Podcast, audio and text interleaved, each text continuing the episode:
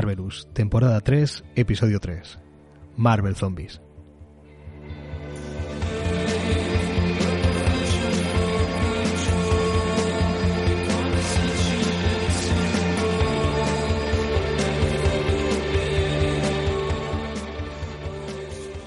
Bienvenidos una vez más, verdaderos creyentes Marvel Zombies, pero como siempre, sobre todo, gente maja en general, a una nueva entrega de Marvelous, el que sigue siendo el podcast más Excelsior, pero dedicado al noveno arte en general. El único programa que se sintoniza en lugares tan recónditos como la zona negativa fantasma, la fortaleza de la soledad, Wakanda, la tierra salvaje o la Batcueva. Damos la bienvenida al vivo muriente, el señor Cabrera. Bienvenido. Muy buenas. Señor Cabrera, ¿a qué sabe la carne superheroica? No la he probado yo todavía. Todavía no la has probado, pero en- dada la situación, ¿tú ahí probarías? ¿Tú eres así de probar? Pues el, el caso el caso es que hay momentos en, en- en el que esto está bastante guay que van consiguiendo poderes según van comiendo según qué cosas. Entonces, pues, oye, pues no es mala. Pues hay veces que dices, ¿eso a qué sabe? Pues si no lo pruebas no lo sabes, ¿no? No hay manera de escribirte un sabor. O sea, También es verdad. tú ahí te harías un bocadillo de, de Capitán América, por ejemplo. Sí, sí, está tostadito. O sea, todo, todo bien cocinadito entra bien.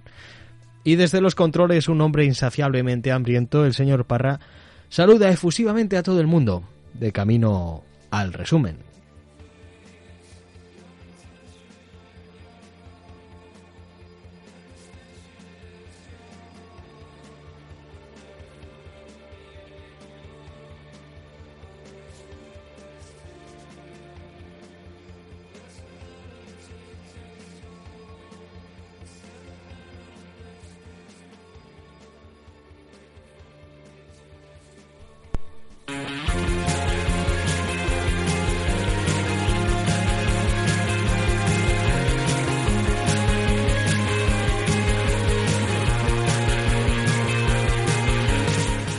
El programa de hoy tenemos un programa más Marvel Zombie que nunca.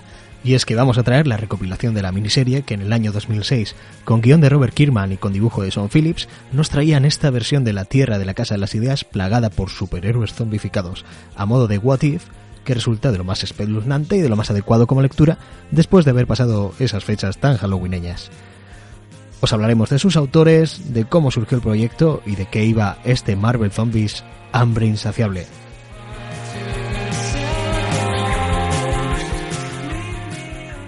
También comentaremos por encima sus continuaciones y tendremos un epílogo al final en el que comentaremos la triste y última noticia al respecto de Stan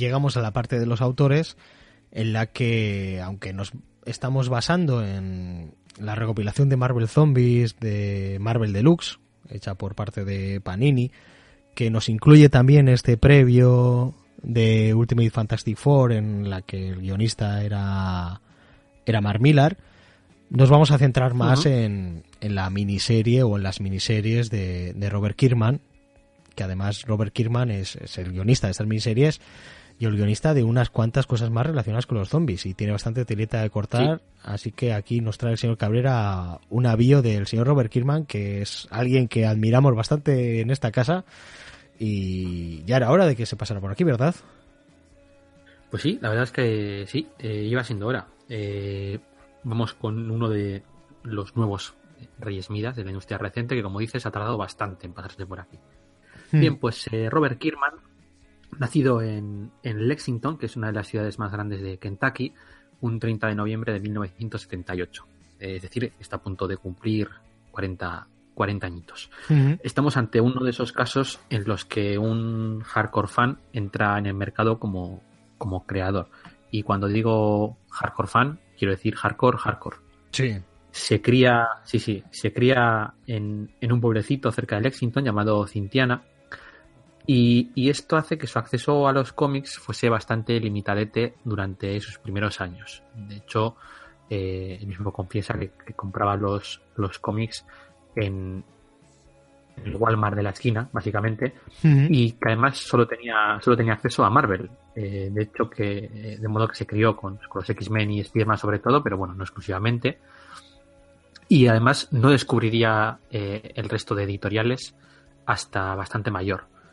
Eh, se cría, además, en buena medida con, con la generación Image. Eh, estamos hablando de, de, finales de los 80, primeros de los 90, y pues ahí tendríamos a Jim Lee, a Rob Liefeld, a McFarlane Silvestri, etcétera. Sí, al, fin y al cabo no, no, nos saca tantos años a ti y a mí, por ejemplo. Sí, eh, me he sentido especialmente viejo haciendo la, la bio. Uh -huh.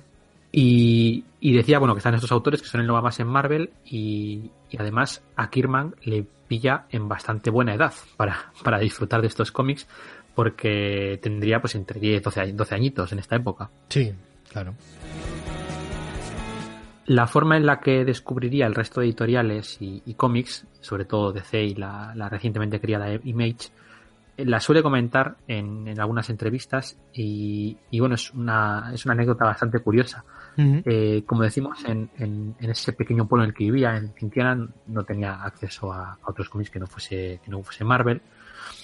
Y no sería hasta, hasta ser algo más mayorcito que esto cambiaría. Eh, estando en Lexington, descubre una tienda de cómics algo que, que ni siquiera era consciente de que, de que existía, ve en la entrada un cartel gigante de publicidad de los Youngblood de, de, de Rob Liefeld. Sí. Y él, sí. pues que es bastante fan de, del, del, autor, entra a preguntar qué, qué, qué, qué, es esto, qué es esto de, de, de los Young. Entonces el, el dependiente le, le, pregunta extrañado a ver si no se ha enterado de, de la movida Sí, Obviamente la, el joven la movida de no Image, ¿no? Sí, sí, básicamente el joven Kirman no sabe ni por dónde le da, ni por dónde le da el aire y es entonces cuando el dependiente le cuenta pues, pues, pues la movida de Image, como bien dices, ¿no? Como alguno de los principales autores de Marvel, pues eh, Jim Lee, Rob Mark Silvestri, Thomas Farline, Eric Larsen, Jim Valentino, Will Portacho, eh, incluso se, en, en, una primera instancia se decía que el, el propio Chris Claremont iba a estar por allí, eh, se iban a ir de la editorial, y habían fundado su, su, propia nueva editorial llamada Image y que iban a sacar sus, sus nuevas series allí. Eh, a Kirman pues le vuela la cabeza ya por segunda vez en el día. Mm. O sea, eh, a, a Kirman, eh, Kirman le molaba Liefeld, ¿eh? Sí, sí, sí, era, es muy fan de, de Liefeld y, y, en muchas entrevistas hecho, ha trabajado con él. Adelantando acontecimientos, efectivamente, terminaría haciendo algún trabajillo con él, conjunto. Sí, sí, sí. Eh, y además, o sea, quiero decir, en, en sus obras se nota que, que Kierman es un tío que pues se crió leyendo a, a, esta generación de autores y que son los que más le han marcado. O sea, ese, ese noventerismo incluso se puede ver, bien entendido entre comillas, en, en Invencible, que es una serie uber violenta. Sí, pero bueno, pero bien llevada. No es lo mismo. digamos. Sí, ¿no? que no, es, no, es, lo mismo, pero las influencias obviamente están, están allí. Uh -huh. Eh, entonces, volviendo a la, a la anécdota, eh, decimos que, que, pues eso, pues el dependiente le dice a ver si quiere abrirse una cuenta en, en la tienda. Kirman le vuelve a preguntar ya por segunda vez a ver qué, qué, qué cojones es eso de abrirse una cuenta, porque sí, recordemos que sí, sí en, en, en, los, en, él no había visto una tienda de cómics en su vida, ¿vale? Entonces no, no sabía cómo sí, funcionaba. O sea, yo creo que todos hemos tenido ese momento en el que nosotros nos comprábamos los, los cómics en el kiosco y luego llegas a, sí, sí. a la tienda de cómics per se y dices, ¿qué, qué es esto? Y dices, oye, ¿te quieres hacer una cuenta? ¿Cómo que una cuenta? ¿Qué me estás contando? ¿Qué es, qué es este póster? ¿Qué es esto de John Blue? y, y yo creo que muchos de nuestra generación habrán pasado, porque yo me acuerdo que compraba los cómics en, en, el, en el, kiosco cuando iba claro, volvía de clase. Y en el kiosco había los cómics, los cómics que llegaban allí y claro. olvídate de tapas duras y, y, casi de tapas blandas. No. Había grapas, las que llegaban, a veces se saltaban Eso números es. y pues lo que había, lo que había en el momento, si había 50 grapas te traían 25 salteaditas y, de algunas te traían sí. dos números, de algunas te traían solo, un, solo uno y el que el primero que llegaba se lo llevaba, o sea, era una, una locura, ¿eh? Y, y obviamente, obviamente el kiosquero pues, no tenía ni puñetera idea de cómics, entonces le decías el número tal de tal serie y entonces te, te bajaba la caja donde tenían todo y te decía, pues eh, busca tú. Sí. Yo sí, recuerdo que en, que en, mi kiosco tú le decías, eh, yo, mira, pues esta, ha salido Crimson hostia, esto, esto a mí me gusta. Eh, me guardas cada mes como si fuera el fascículo o si, como si fuera la revista, que hay gente pues que dice, oye, cada vez que llegue el mueble me lo guardas, tal. Pues él me guardaba mis números de Crimson, de Divine Right, de, Jim Lee y cositas así de esa época. Él me lo, Me lo guardaba en el kiosco, que oye, que, que es, es loable, ¿eh? sí, sí, sí, sí, estaba bien. Bueno, después de estas anécdotas de abuelo cebolleta. Sí, eh, pero es, lo que le da la amiguita aquí al podcast, hombre. Sí, sí, sí, como, como no. Decía que, la forma de funcionar en, los USA, eh, por esa particularidad que tiene de que los ejemplares que la tienda no vende, pues se los tiene que comer con patatas, las tiendas suelen animar a, a, a, pues a los clientes a suscribirse a las series que quieren seguir, para saber más o menos qué, cuántos ejemplares pueden traer, etcétera, etcétera y además pues suelen ofrecer descuentos y este tipo de, cositas. Entonces, eh, el dependiente le, explica esto a Kirman, oye, pues mira, pues dime qué series quieres que seguir, y entonces pues todos los meses te guardamos aquí un número de esas series, las tienes aquí en una cajita a tu nombre, las veces que tú quieras venir, coges, te ibas todos los cómics de la cajita, los pagas y ya está. Y, y claro, pues el hecho de, de pasar de estar rebuscando en, en, el Walmart de la esquina a ver qué series había, qué números había, evidentemente números salteados, series limitadas, a ir a un sitio en el que te dicen tú di las series que tú quieres y te las traemos todos los meses y puedes venir cuando quieras a recogerlas, pues eh, le vuela la cabeza ya por tercera vez. y, y de hecho, pues se suscribe evidentemente a todas las, todas las series de Image que, que es, es curioso porque eh, esto, según le entendí las entrevistas, eh, no sé si luego los años encajan o, o no. Eh, ya sabemos que a veces a estas edades los recuerdos pueden ser traicioneros, pero, pero al parecer esto justo le pasa en, en ese impasse de, de, principios de 1992, en el que ya se sabía la noticia de que se iban de Image y todo esto, y ya había empezado a salir todo el material promocional de la nueva editorial, con las nuevas series que iban a salir, los John Blood, eh, los Wildcats, Spawn y todas estas, todas estas cosas, pero todavía no habían empezado a, a, salir las series. Entonces, parece ser que esto le pilló en, ese impasse, eh, entonces pues eso, se, se suscribió a todas las series de Image que ha estado siguiendo prácticamente toda su, toda su vida, porque estamos en unos casos en el que en, en, el que su obsesión se convierte el hecho de ser capaz de trabajar en el mundo de los cómics. Que eh, ya vemos que su obsesión con Image y con esa generación y con esos cómics eh, empezó, empezó justo al mismo tiempo que la editorial. Sí, sí, sí, sí. Bien, es bastante, bastante ilustrativo sobre, sobre la sobre cómo trabaja este hombre, ¿no? Sobre que es bastante impactante su trabajo y, ese tipo de cosas. Que es, es, un hijo de esa generación de, de los 90, ¿no? Sí, además es, es, un hijo orgulloso, quiero decir. Y efectivamente, un hijo orgulloso y que, y que incluso sabe coger esas cositas de los 90 e incluso elevarlas, llevarlas a otro nivel. Sí, porque al final nosotros también eh, en parte nos hemos, nos hemos creado con esos, con sí, sí, sí, claro. Pero hay autores que pues han envejecido mejor y, peor, pero eh, el caso más paradigmático es el, el, el de Rob Liefeld, ¿no? Que pues eh, probablemente Robert Kirkman sea una de las pocas personas que queda que, que defiende su trabajo y, y, que le admira y además tú lo oyes en las entrevistas hablar de él y, se ve que siente realmente admiración por, por el trabajo de, Rob Liefeld. Sí, y además Rob Liefeld ahora mismo yo creo que está viendo una segunda juventud con el tema de que Deadpool ahora es muy mainstream y tal, y oye, pues es una creación suya, pues ahí está saliendo en todos los photocalls, cuando se estrenan las películas y cositas así, que es una cosita que no le viene nada mal al hombre. Pero luego coge y te saca, pues eso, eh, Bad Blood, este mal rollito y esas cosas. La verdad es que la evolución de Robert Kirkman es, curiosa. Si se le puede llamar evolución.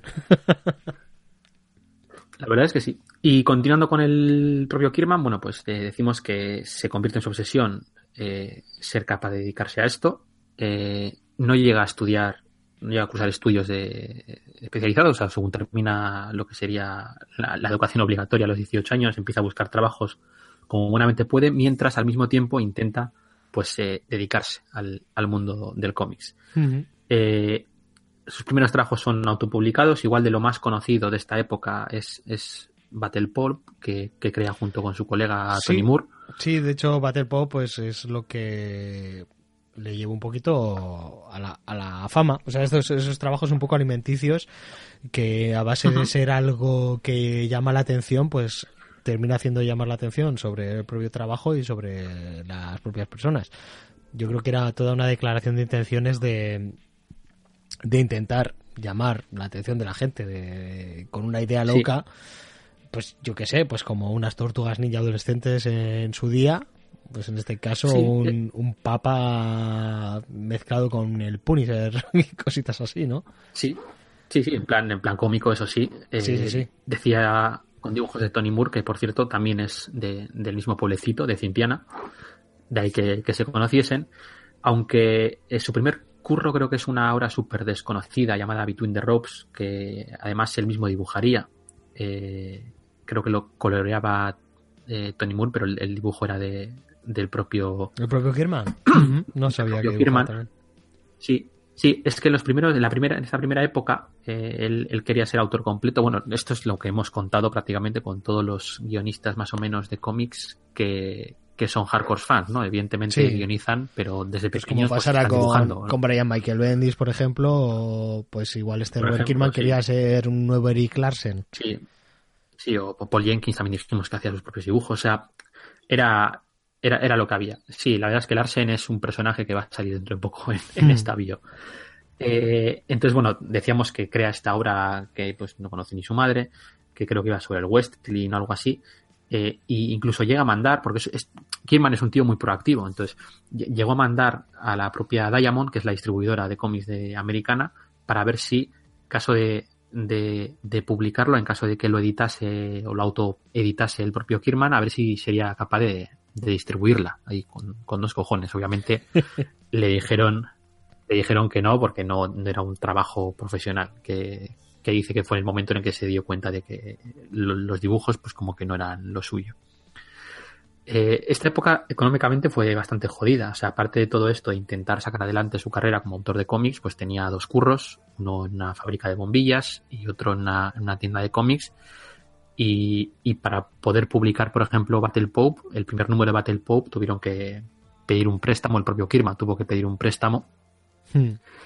Y, y, y aún así, bueno, pues como sabemos, las cosas acabaron yendo bastante bien el sacrificio mereció la pena, pero, pero estos primeros años fueron bastante jodidichis. Sí. Eh, yo, no sé si el, si el paso del tiempo ha ido eh, idealizando las cosas en mi cabeza y, montando diferentes piezas en sitios que igual no, no, no encajaban. Pero yo, yo creo que mi primer contacto con Robert Kiman a mí me suena muchísimo haber visto en previews eh, este Battle Pop. además me suena si no era una previews que tenía en portada Saigor, algo, algo muy parecido, porque por la época mi, mi primo solía tener, solía pillarse la, la previews o se la solía andar en, en la tienda en la que él compraba, porque era, por aquella época estaba en Madrid. Y yo creo que era en alguna con Saigor en portada, en plan de Saigor que va a ser de Next Thing, ¿sabes? no sé si recuerdas. Cyborg. Sí. sí joder, Cyborg, mola.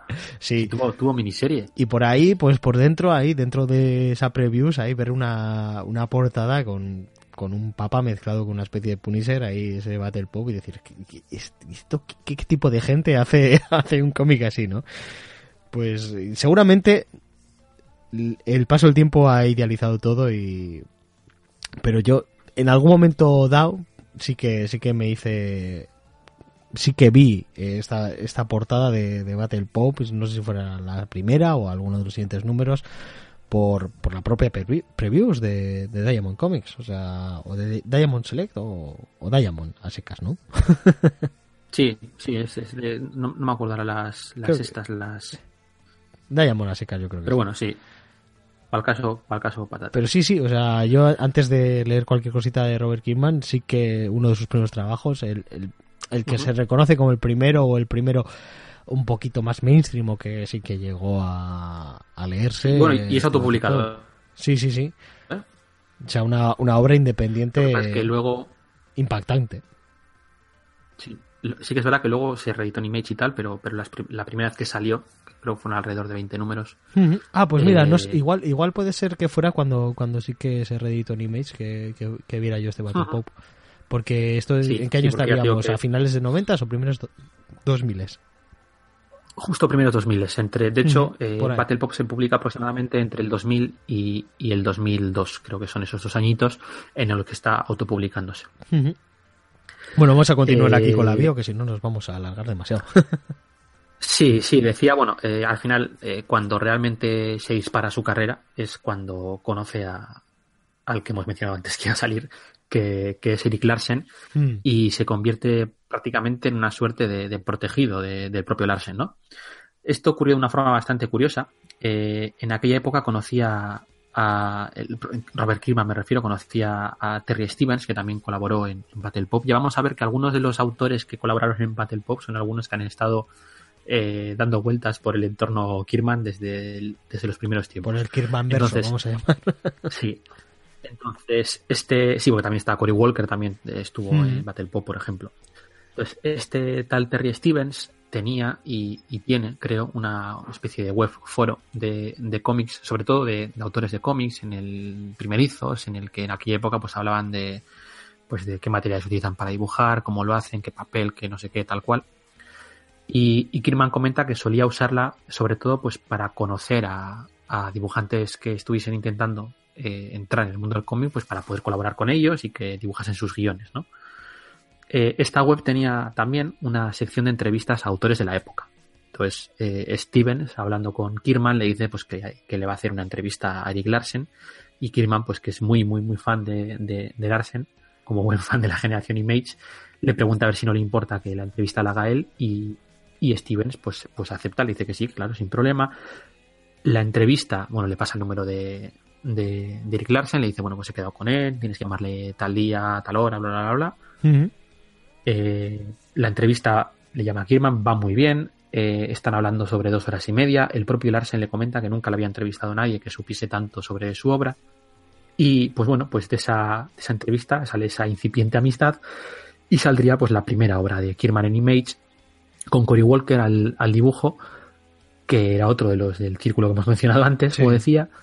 Y, y, y estamos hablando de Super Patriot, que es un personaje Super Patriot, sí. muy secundario.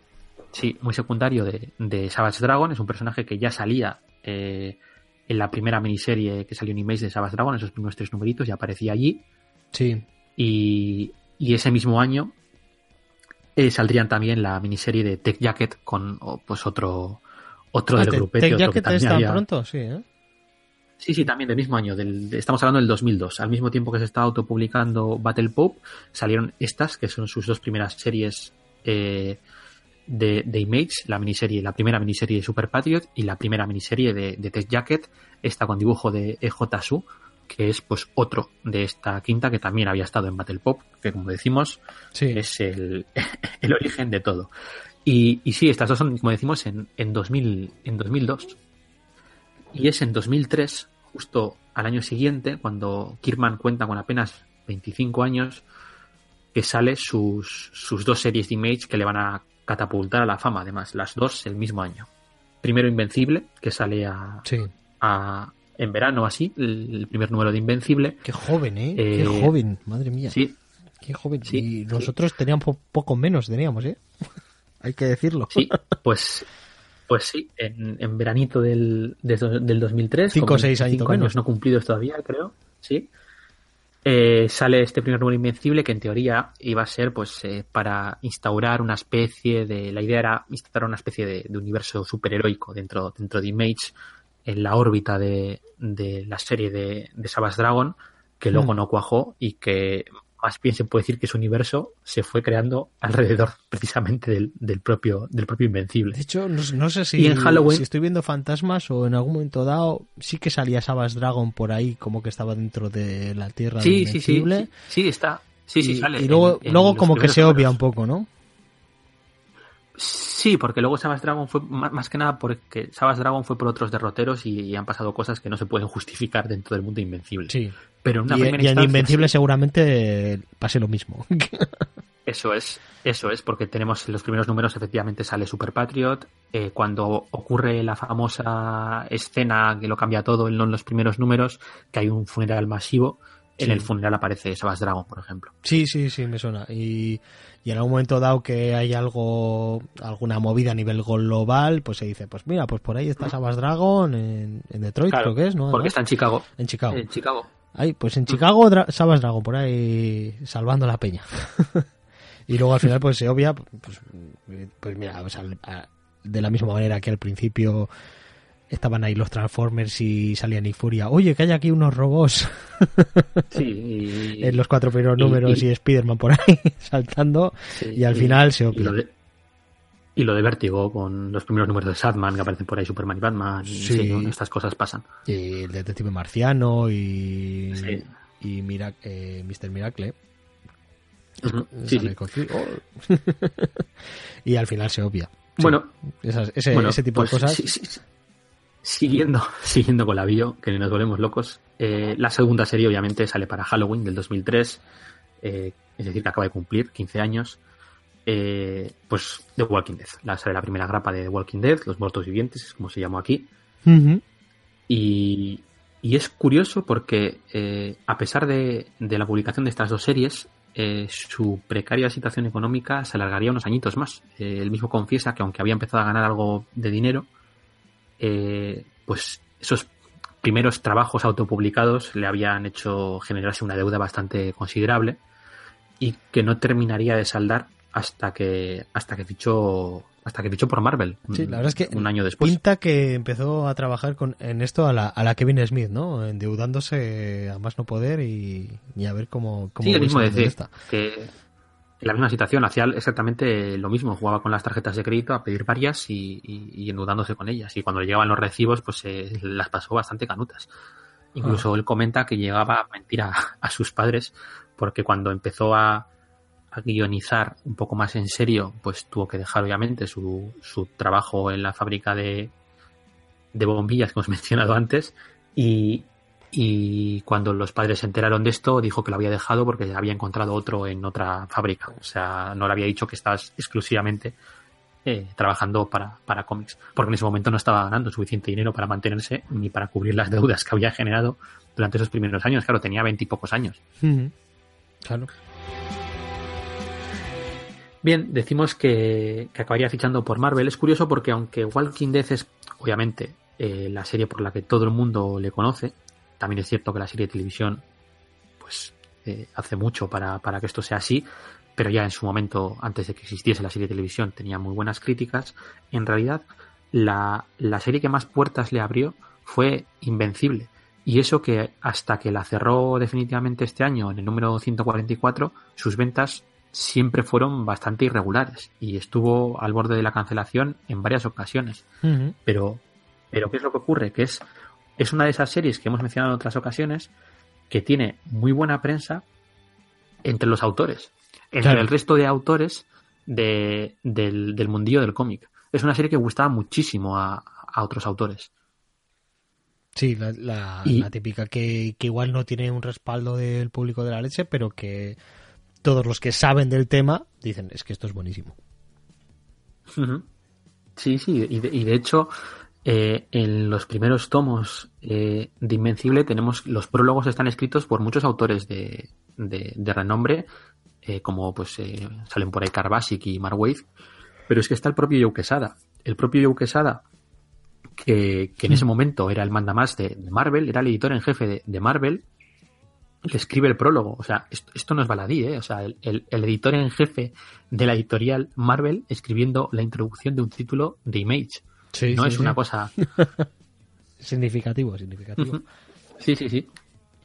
Bueno, pues su paso por Marvel, bueno, ya decimos que se dio a conocer sobre todo gracias a esto. Tengo entendido que además que solía mandar el, el tomo este de, de, Invencible, el primer tomo de Invencible, lo, lo solía mandar a, a gente de, del mundillo para que Claro, lo este conociesen y a conocer. ¿no? Sí, sí. Y y de esta forma, según tengo entendido, consiguió entrar en, en Marvel. Que decimos que su paso fue bastante, bastante curioso y irregular. Dura unos 5 o 6 años. Y es curiosamente con las series más pequeñas, entre comillas, donde va a realizar sus mejores trabajos. Eh, en este periodo de 5 o 6 años, eh, que va desde el 2005 al 2010, eh, Walking Dead y Invencible pues siguen ahí, pero sí que es verdad que es su etapa más irregular en cuanto a periodicidad. O sea, las series siguen siendo muy buenas, pero, pero le cuesta mucho a los números salir. No saca dos, un- o sea, dos números seguidos en dos meses ni, ni queriendo. Y a pesar de ello, pues seguiría sacando otras cositas en Image, como, como pues Brit, que no hemos mencionado, que ya había Sí, salido también. antes, Muy bueno. la de Outstanding Wallman, También. Eh, Esa incomprendida, ¿verdad? Sí, la verdad es que igual que Invencible, en mi opinión. O sea, es una serie que está muy bien, pero que no, no- pues no, no funcionó muy bien. Terminaría No tuvo- a ver, es- formando parte un poquito del Invencible verso. Eh, ahí sería mencionado. bueno, eso, esa, modo es- esa era la idea desde el principio, ¿eh? O Sí. sea, todas, igual todas que, igual que fue Jacket sacando- también terminaría apareciendo por ahí. y, y Brit y, y, y el propio Super Patriot. O sea, sí, sí, todas esas están dentro del mismo universo. Y también, pues otra cosa cu- curiosete que, que es eh, la serie esta de, de Hound, esa curiosa colaboración que, que tuvo con McFarlane, que Mm. también fruto de una anécdota bastante divertida, pero est- esta ya la hemos comentado en otras ocasiones, ¿no? La de la de la famosa entrevista en la Comic Con del 2006, Sí, me suena.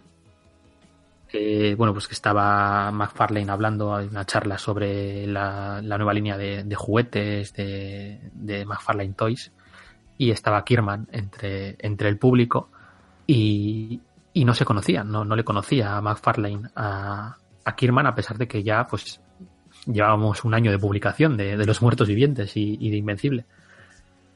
Y, y el caso es que pues se, levanta pues, en el turno de preguntas, se levanta Kirman y le dice, bueno, pues que esto de que los juguetes que muy bien, pero bueno, que él no compra juguetes y que a ver cuándo cuando va a volver a, a dibujar algo, ¿no? A trabajar en un cómic de, de verdad. Entonces, bueno, pues eh, McFarlane se, se revuelve un poco, ¿no? Dice, no, bueno, pues es que yo tengo otras cosas y tal, no sé qué, y, y no es hasta en mitad de esta conversación, este, este toma y daca, que uno de los que está entre entre la, en la mesa que está haciendo la, la exposición, que es Brian Haverlin, que era el que en ese momento estaba dibujando Spawn, le, le, le reconoce. Le dice, oye, pero tú no eres Robert Kirkman, y dice, sí, y entonces le explica más, vale, no sé si es Robert Kirkman, es el guionista de, de Invencible y los muertos vivientes. Y entonces, bueno, pues acaban quedando en hacer algo juntos, y pues un, un par de añitos después esto se materializaría en la serie esta de, de Hound, que es una especie de Spidermanesco. co- copia homenaje Creeper es una también, entre sí es, es, es, es una especie de Spawn 2.0 Spawn ya tenía mucho de, de Spider-Man o más bien de Venom. Pues Sí. este está más más, acer- más cercano al, a Spider-Man que, que a Venom. Pero sí es, es, es el mismo personaje all over again. La serie no terminó de cuajar. Además es bastante curioso porque en esta serie Kirman escribía los guiones eh, los layouts los hacía eh, McFarlane, creo, la tinta la hacía eh, Greg Capullo, me parece, y, y Ryan Otley hacía los dibujos, o, una, o sea, una locura. O sea, Mm, había ahí una mucho, Una mucho- sí, mucho nombre metido. Sí, además eh, se quedaría medio colgada, ¿no? Esta, por lo que tengo entendido. Sí, dije, dijeron, se canceló, no me acuerdo en qué número, con un Hound Will Be Back y, y, y hasta hoy, me parece. No, no, no ha vuelto a salir nada más. Pero es una anécdota curiosa para contar. Sí, sí. Bien, eh, volviendo a su etapa en Marvel, eh, decimos que, que la mayoría son miniseries y etapas cortitas. La única etapa larga realmente que tiene son pues, eh, la de Ultimate X-Men, que dura casi una treintena de números y que es bastante regulera, la verdad. Básicamente es una especie de, de reboot o, o readaptación, como quieras llamarlo, de la etapa mutante noventera. Eh, tenemos por ahí a Cable, a Discordia y demás filadas dando vueltas. O sea, ya vemos que eh, sus, sus referencias son claras. Hmm. Y también pues la serie de, de 25 numeritos del volumen 3 de, de Marvel Team Up. Que Sí. sí que es bastante, bastante mejor, bastante Sí, más fresquita. Está, está, está muy bien. A mí, a mí me gusta bastante. Aquí se recopiló en su día en dos eh, Marvel Monster, creo que se llamaba, aquí, aquel tipo de recopilaciones. Y se supone que este año volvía a salir este, este material por parte, por parte de Sí, Panini. creo que, o sea, puede, puede que todavía esté pendiente sí. de salir. Sí, supongo que en un integral, sea, son 25 números y son todos bastante independientes de entre sí, es la misma línea que de, de Marvel Team de toda la vida, Sí. Eh, una serie bastante divertidi- divertidilla, con mucho humor y tal. De hecho, empie- empieza bien. siendo un, un- con Spider-Man Team Up y luego al final pues ya toma unos derroteros ahí un poco Sí, más sí, sí. diferentes. Es muy posible que eso se, se acabe pasando por aquí, por el, por el programa. También recuerdo, a mí me gustó bastante su miniserie de, de Destroyer.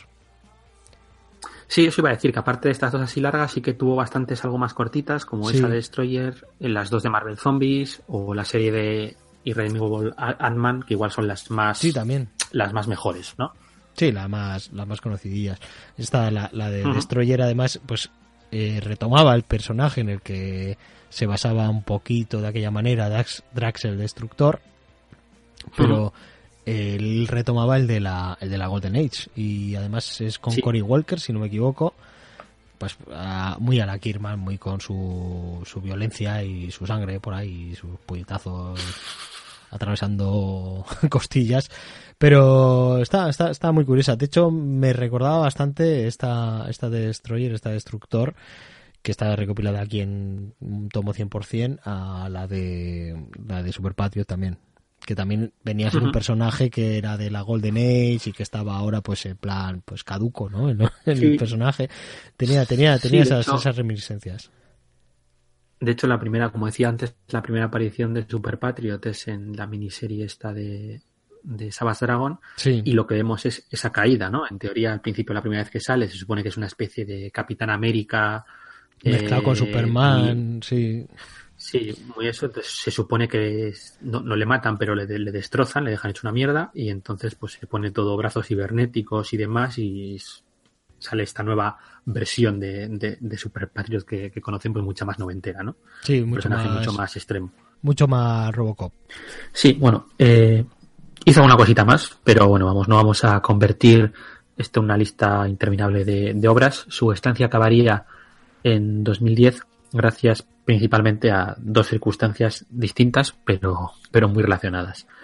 Es en el año 2010 cuando se estrena The Walking Dead, la serie de televisión que pues, va a ser un pelotazo absoluto Sí. ya desde la primera temporada, aunque evidentemente luego lo fue más, y que además dispararía las ventas de, del cómic, algo que es, por cierto, muy poco habitual en el mundo del cómic, que, que, un, que una adaptación eh, ayude a las ventas del producto original, no, no suele ser lo habitual.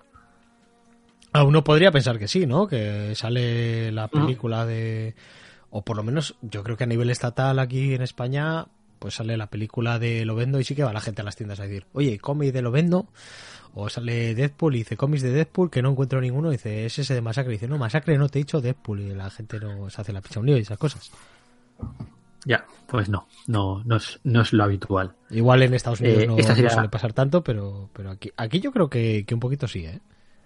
¿Tú crees que sí? ¿Tú crees que las películas han ayudado a que se vendan más eh, los cómics?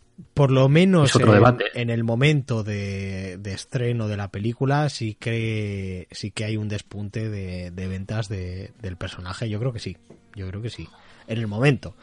Pero igual en el caso de Walking Dead, en vez de ser una cosa puntual, pues es algo que, que se ha, se ha continuado. De hecho, por, por, conten- por comentar una curiosidad, eh, de los 2000 para acá, el cómic que más revalorizado está a nivel de cómics USA, los típicos, las típicas grapas estas que se revalorizan, es el número uno de The Walking Dead, porque claro, se sacó una tirada pequeñita en una editorial pues que era Image y que no sabían que iba a pegar el pelotazo que terminaría pegando. Entonces esa primera edición de The Walking Dead, eh, esa lo tienes tú ahí en, en CGR en Comic Grade eh, Handel Clark y, y eso vale, vale un dinerito.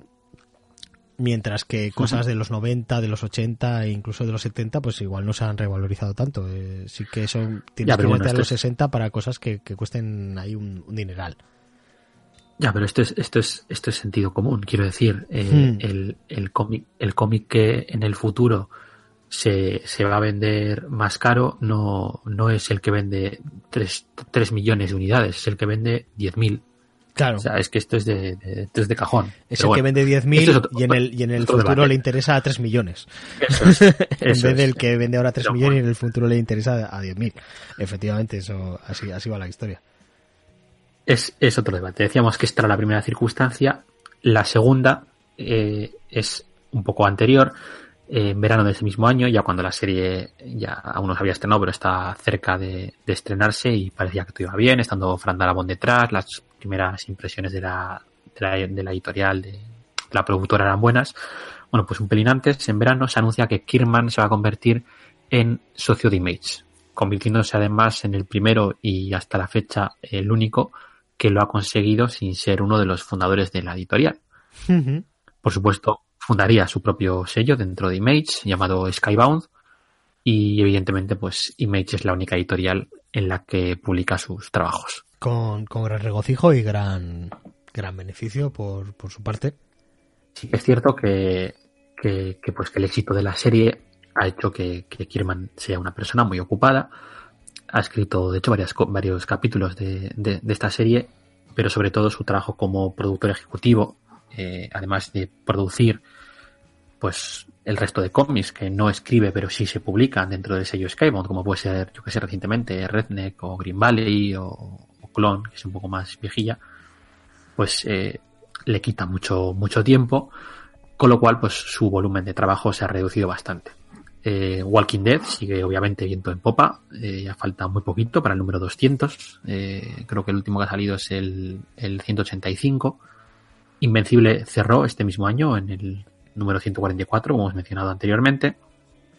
Y actualmente pues tiene dos series más abiertas, que son Outcast, la que dibuja Paul Azaceta, sobre posesiones, que también, por cierto, acaba de anunciar su, su inminente cierre. Mm. Y también, por cierto, con serie de televisión, que no lo hemos mencionado. Sí, de hecho esa salió Y- a la vez eh, la serie de televisión que el cómic, ¿no? Me parece. Ya he visto el éxito de Walking Dead. poco, poco se vendió a la vez, o sea, se vendió la serie antes de que de que se llegase a publicar el primer número, Pero pero no salió salió antes el cómic, o sea, el, el- la serie que- tuvo algo en más el de momento en el que salió el cómic ya había una serie que se estaba haciendo.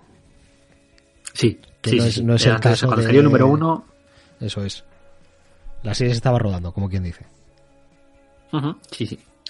Y la otra sería Oblivion Song, que esta ya es más recientita, además ya hablamos de ella cuando salió el, el primer tomo, por además comentando esa eh, curiosa iniciativa que tuvieron, ¿no? De sacar al mismo tiempo la primera grapa en Estados Unidos, pero en Europa eh, el primer tomo, que tenía las seis primeras. Eh, recuerdo además que comentamos que no sabíamos qué es lo que iba a pasar, si, si iban a sacar el segundo tomo también coincidiendo con el, con, con la sexta, la séptima grapa, perdón, o, o no. Y bueno, pues no ha sido así, porque ya llevan alguna gra- grapilla más. Creo que la última que ha salido, no sé si es la 9 o la 10. Y el segundo tomo todavía no está anunciado. Así que imagino que, como comentamos, pues la idea de sacar el primer tomo un poco antes está bien. El problema es que vas a tener que esperar más de un año hasta que, hasta que salga el segundo Claro. que es, que es lo que está pasando. Y bueno, pues eh, si te parece, lo dejamos aquí, que ya hemos dado mucho la chapa con este buen señor. Sí, pero es que le, le teníamos tantas ganas que en el momento en el que ha llegado, pues ya nos, nos, nos teníamos que quedar a gusto hablando de, de Robert Kirkman y, y después de hablar de Robert Kirkman vamos a pasar a la parte de, de los gráficos.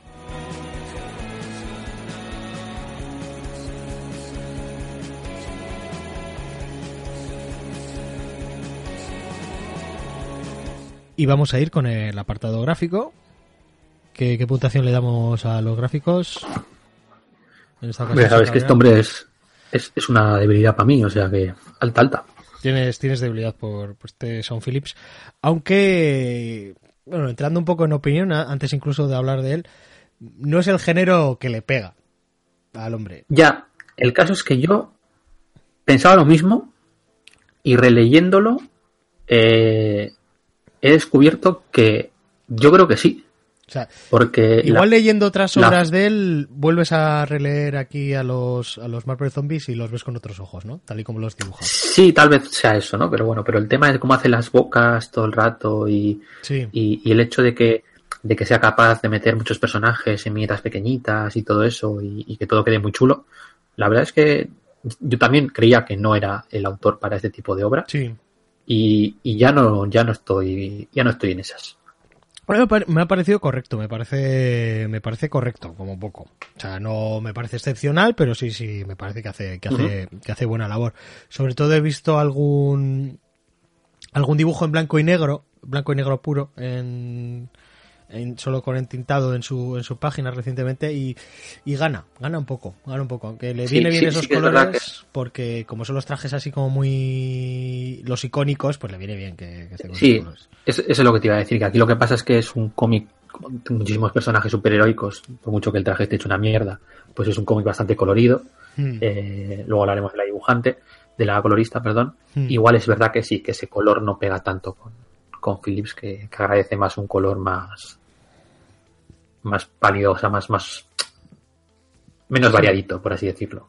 un poquito más pictóricos, le viene, le viene muy bien. Bueno, pues estamos hablando de Son Phillips, que es un dibujante británico nacido en, en 1965, por lo que actualmente tiene 53 años. Él, eh, he visto una entrevista muy, muy reciente, además, haciendo publicidad de, de las tabletas de Wacom, estas. No WHKOM, sino las otras, la- las tabletas de, de dibujo. Y le hacen medio entrevista, muestra, muestra su labor comentaba que muchas veces le dice, ay, te quiero comprar esta página. Y dice, no, no, que no es una página que... que- que- Digital. Dice, lo que pasa que es que utiliza, eh, utiliza métodos digitales, pero hace que visualmente sean muy tradicionales. Y él, él dice llevar, de hecho, 37 años dibujando cómics, o sea, realmente él ya cuenta desde la, desde la adolescencia, pero en realidad sus primeros trabajos oficiales datan ya de 1988, que tenía algunos añitos más. Eh, al salir de estudiar arte en la universidad, su primer trabajo se llamaría Nikki, que no, no he podido encontrar mucha más información más allá de alguna ilustración que, que ponen en su propia página web. Y también dibujó el cómic New Statesman, guionizado por John Smith, en el que también dibujaría a Duncan Fregredo. Y también en, en otro cómic llamado Straight Gate, no eran cómics eh, separados, no eran comic books, eh, no eran grapitas sueltas, sino que ambos trabajos son trabajos que estaban publicados dentro de la revista británica de cómics que se llamaba Crisis. Pues se llamaba en el momento, pero creo que creo que fueron varios números y, y no siguió mucho más. Sí. Sí, creo que esta es la que duró cuatro números, me parece. Ya, ya hemos mencionado en alguna ocasión. Mm. Eh, y forma parte de lo que se conoce como la, la invasión británica. Que de esto creo que nos lo ha mencionado alguna vez el, el señor En Cabrera. alguna, en alguna ocasión, sí. Yo, yo- o sea, yo pensaba que era algo que decías tú esto de la invasión británica, pero no, no, veo que, que por ahí se le llama así a la, a la invasión británica. Sí, y no solamente a esta, a otras también, a la, a la, la musical, por salirnos del tema de los cómics, Sí. cuando todas las bandas británicas que siguieron a los, al- a, los Beatles en, en los 60 y, y 70 también se le llama invasión británica. Por recordarlo brevemente, pues ya sabéis, esto de los autores british de la 2000 AD principalmente, que habían trabajado en la 2000 AD, que cruzaron el charco pues en los 80, gente como Gaiman o Alan Moore, y no solo guionistas, también dibujantes, como, como el propio Son. Es que, y mira, ya se aprovecho y meto un inciso. Sí, sí, adelante. Muchas veces, muchas veces solemos cometer el error de, de poner el foco de esta invasión británica En guionistas. en, en guionistas. Y, y, y no, nos, no nos acordamos de los dibujantes que estaban dibujando esas historias que también habían venido con los guionistas y que también venían con un estilo marcado, muy marcado, británico. De hecho, sin ir más lejos, Un estilo muy Eh, 2000 AD, se podría decir incluso. es, efectivamente, y sin ir más lejos, en el, mira, acaba de salir hace poquito el, el número uno de la nueva serie de Green Lantern con Grant Morrison, que el dibujante es Liam Sharp, que es otro de, de los alumnos de la 2000 AD, con un estilo muy similar al de, al de Dave Gibbons, por ejemplo. Eh, y, y- y estaba leyendo ese número y estaba pensando en, en lo mucho que me recordaba a la, a la vértigo de los años, de, bueno, a la prevértigo, ¿no? A esa DC Sí, prevertiguera de los años 80. Vértigo Y- y precisamente es- era la zona cero, donde habían Claro. ah, Claro, y a la es- costa los, esta, esta invasión británica. Y es porque todos esos dibujantes que, que estaban dibujando las historias de esos autores también eran británicos, porque también estaban, o sea, los que estaban dibujando las historias de Alan Moore, pues eran pues eh, Pate, eh, eh, Totelben, Dave Gibbons, Mm. David Lloyd, Sí, están por ahí, John Ridway, eh, yo qué sé, es que hay un montón de ellos y ahora Sí. están haciendo esas historias. Y muchas veces ponemos el foco solamente en los guionistas y, y es un error, sí, sí, porque, porque también trajeron ese estilo visual.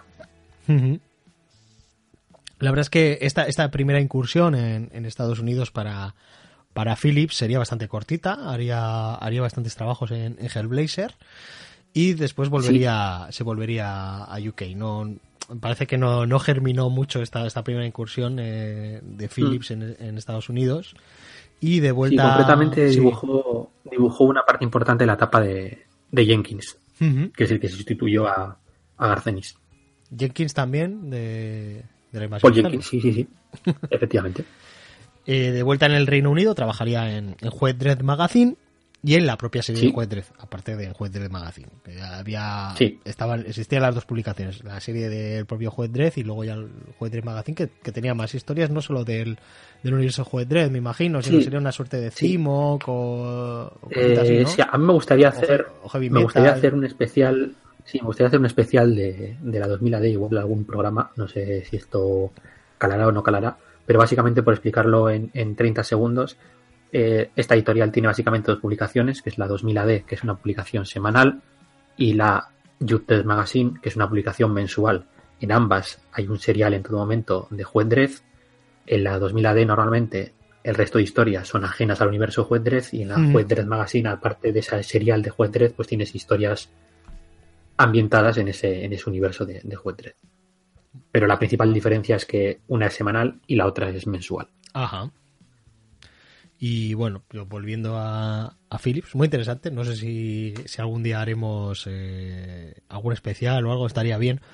Pero tampoco hay tanto material ¿no? aquí eh, disponible. Prácticamente nada, sí, muy poquito. En Cimox salía muchísimo, pero, pero ahora Bueno, volviendo, volviendo con Philips, en, en el año 2000, Anno Domini, ya aquí, ¿eh? en este caso nos referimos Guiño, a la guiño. fecha y no a la publicación, ¿eh? ¿eh? guiño guiño. Hilo de oro, hilo de oro, señor Cabrera, hilo de oro, ¿eh? Toda la noche Sí, pensando, sí, 2000, 2000 AD, luego va en el año 2000, ahí, ahí hay un chiste. y- Bueno, total, que en el año 2000... Estás volve- estirando. Sí, sí. Bueno, ahí ya el hilo de oro igual era de estos que, que son como de gomilla. Total, que en el año 2000 volvería a trabajar en el mercado americano como entintador, eh, en este caso en una serie llamada Scene of the Crime, que el nombre del cómic en sí no tiene tanta importancia como quien lo guionizaba y a quien conoció en esta publicación, que no era otro que Ed Brubaker. Sería aquí el, el momento en el que en el que se conocen entintando Scene of the Crime. Y después, tras una estadía bastante larga como dibujante en Wildcats, en la que estaría unos, unos 20 números, vuelve a trabajar con Brubaker en la serie Sleeper. De esta igual nos puede comentar un poquito el señor Cabrera, que además le he dicho antes, prepárate Sí. a hablar un poquito de Sleeper, que, que va a salir a Sí, colación. sí, como me gusta que me avises de las cosas. Pues a mí, A 30 A mí me segundos, así un poquito.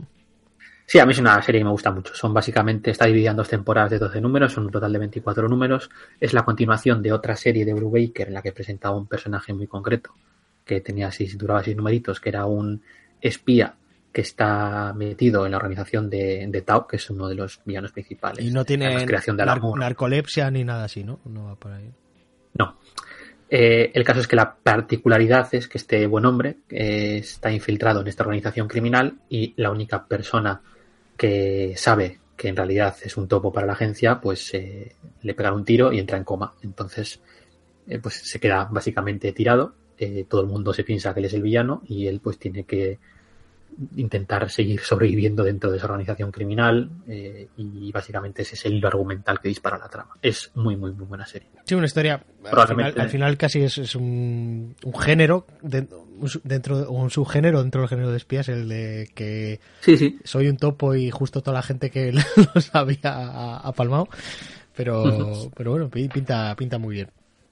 He pensado que igual lo, lo mejor es eh, dejar hacer un repaso de todos los trabajos de la dupla, pero igual al final, después de hacer un repasito por, por otros trabajos de, de Son Phillips y ya hacerlo más, más ordenado en vez de que vayan surgiendo aquí a medias. Sí, me parece bien. Por destacar algunas otras obras, una tampoco vamos a hacer mención a todas. Tenemos, tenemos una en Vértigo, en la, en la mítica Vértigo, y por eso, entre otras cosas, la quería sacar, que se llama User, que está guionizada por, por Devin Grayson, que no la he leído, pero le tengo echado el ojo. Porque Esta no la he leído yo tampoco. en USA se ha reeditado recientemente en formato, en formato tapadura en, en el año 2017. Y aquí no me hagas mucho caso, pero creo que está inédito, por lo menos no, no me suena a nada. No me suena para nada. Yo no la, yo no la he leído. La verdad es que no, no, no, no la, no la conocía. Sí, y por eso, como se ha, se ha retomado ahora, es, es un rollo de gente hablando por chat. eh, también estaba. Había otro, había otro dibujante también así. No recuerdo, no recuerdo ahora el nombre. Y bueno, tiene, tiene buena pinta y le tengo echado el ojo en la, en la edición USA y bueno, pues a ver, a ver si, si la pillo ahí en ofertilla. De esas que me gustan a mí. En 2005 entró en Marvel Comics y hizo otras cosas. eh, y entre ellas, pues eh, Marvel Zombies. El Marvel Zombies que traemos hoy y también la, la segunda miniserie de, de estos Marvel Zombies, repitiendo con el mismo guionista, con Robert Kirkman. Y también quería comentar, a modo de curiosidad, que ha hecho carteles para cine. De hecho, ¿Cierto es? ha dibujado varios, por ejemplo, para reediciones de films clásicos y de género noir de, de la Criterion. Estos Sí. trabajos los podéis ver en su página web, que como ya he mencionado varias veces, pues para que se lo pregunte, pues es son Philips, todo seguido, Philips con dos L's,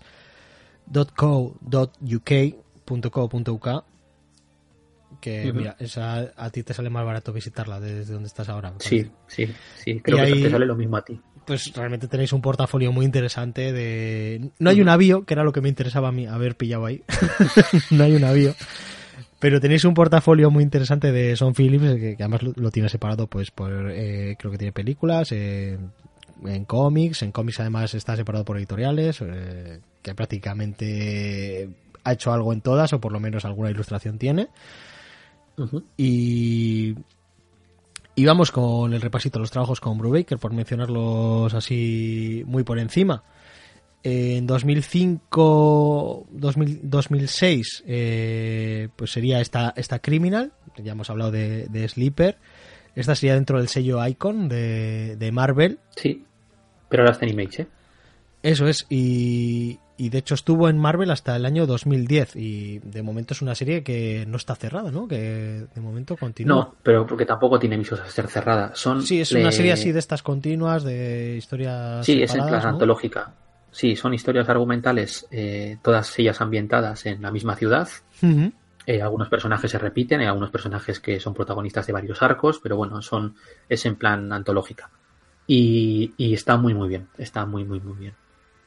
Después. eh, Va a ser su próximo trabajo, todo se ha dicho. Eh, lo ha que han cerrado lo último que han hecho, que es la de... Van a retomar un poquito Criminal, hacer otra, otra Sí, el siguiente, lo eh, siguiente es un arco argumental de, de criminal, sí. Sí, Sí, ya hablaremos justo de lo que acaban de cerrar al, al Vale. final. Y porque ahora vamos a comentar Incógnito. Esta es una serie cortita, esta fueron seis, seis números, una, una serie limitada. Que aquí Fueron dos, en realidad. Ah, Salieron sí. dos series. Sí, eh, dos, de, dos de seis números cada una. Son dos, son dos Sí. series de. Son dos series de seis números cada una, de seis bueno, está en dos, en dos TPBs, digamos. Eh, Sí. Aquí era donde tonteaban un poquito con el género noir mezclado con el género superheroico, ¿no? Sí, sí, porque y de hecho casi podemos describir eh, todas las obras de ellos como noir con algo. Eh, Sí. La propia noir con la propia Sleeper. Lovecraft, noir con cine, noir con héroes, ¿no? Mm. la, la propia sí, la propia Sleeper de hecho tenía un poco de eso, ¿no? De, de noir con, con superhéroes, esta también, pero es el, el, el aspecto superheroico está más marcado. Y bien, no, o sea, es una buena serie, pero no, no es la de las más destacables de ellos. Las- Bueno, las- pero todas, la verdad es que todas tienen un nivel muy, muy alto, ¿verdad? Todas son buenas, sí, sí, sí, todas De son hecho, de hecho, tú has leído todas las, las de esta dupla. Sí, sí, sí, no, ya, ya estos dos eh, vamos, les sigo a donde vayan, sí. Bueno, pues nada, tú eso me lo dejas y hacemos un especial de esta dupla. Eso Sí, podría sí, estar muy claro. interesante, ¿eh? Pues, Sí, yo tengo, tengo pendiente aquí bastante. Eh, después tendríamos eh, Fatale, que este sería el caso de Lovecraft más Noir. Sí, sí. Que esta también fue serie limitada, cerrada, del año 2012 al, 2000, al 2014. Sí, son 24 números en este caso. Eh, está editado aquí. De hecho, todo está dedicado aquí, ¿no? Eh, casi todo. Eh, lo último, lo último. Acaba de empezar. Sí, justo salió el primer tomo. Eso Pero el resto, sí, eh, después tenemos The Fade Out, que se pasó por aquí en un, en un solo Marvelous. Que Muy buena. Trajo de mis favoritas de lo que llevan hasta ahora.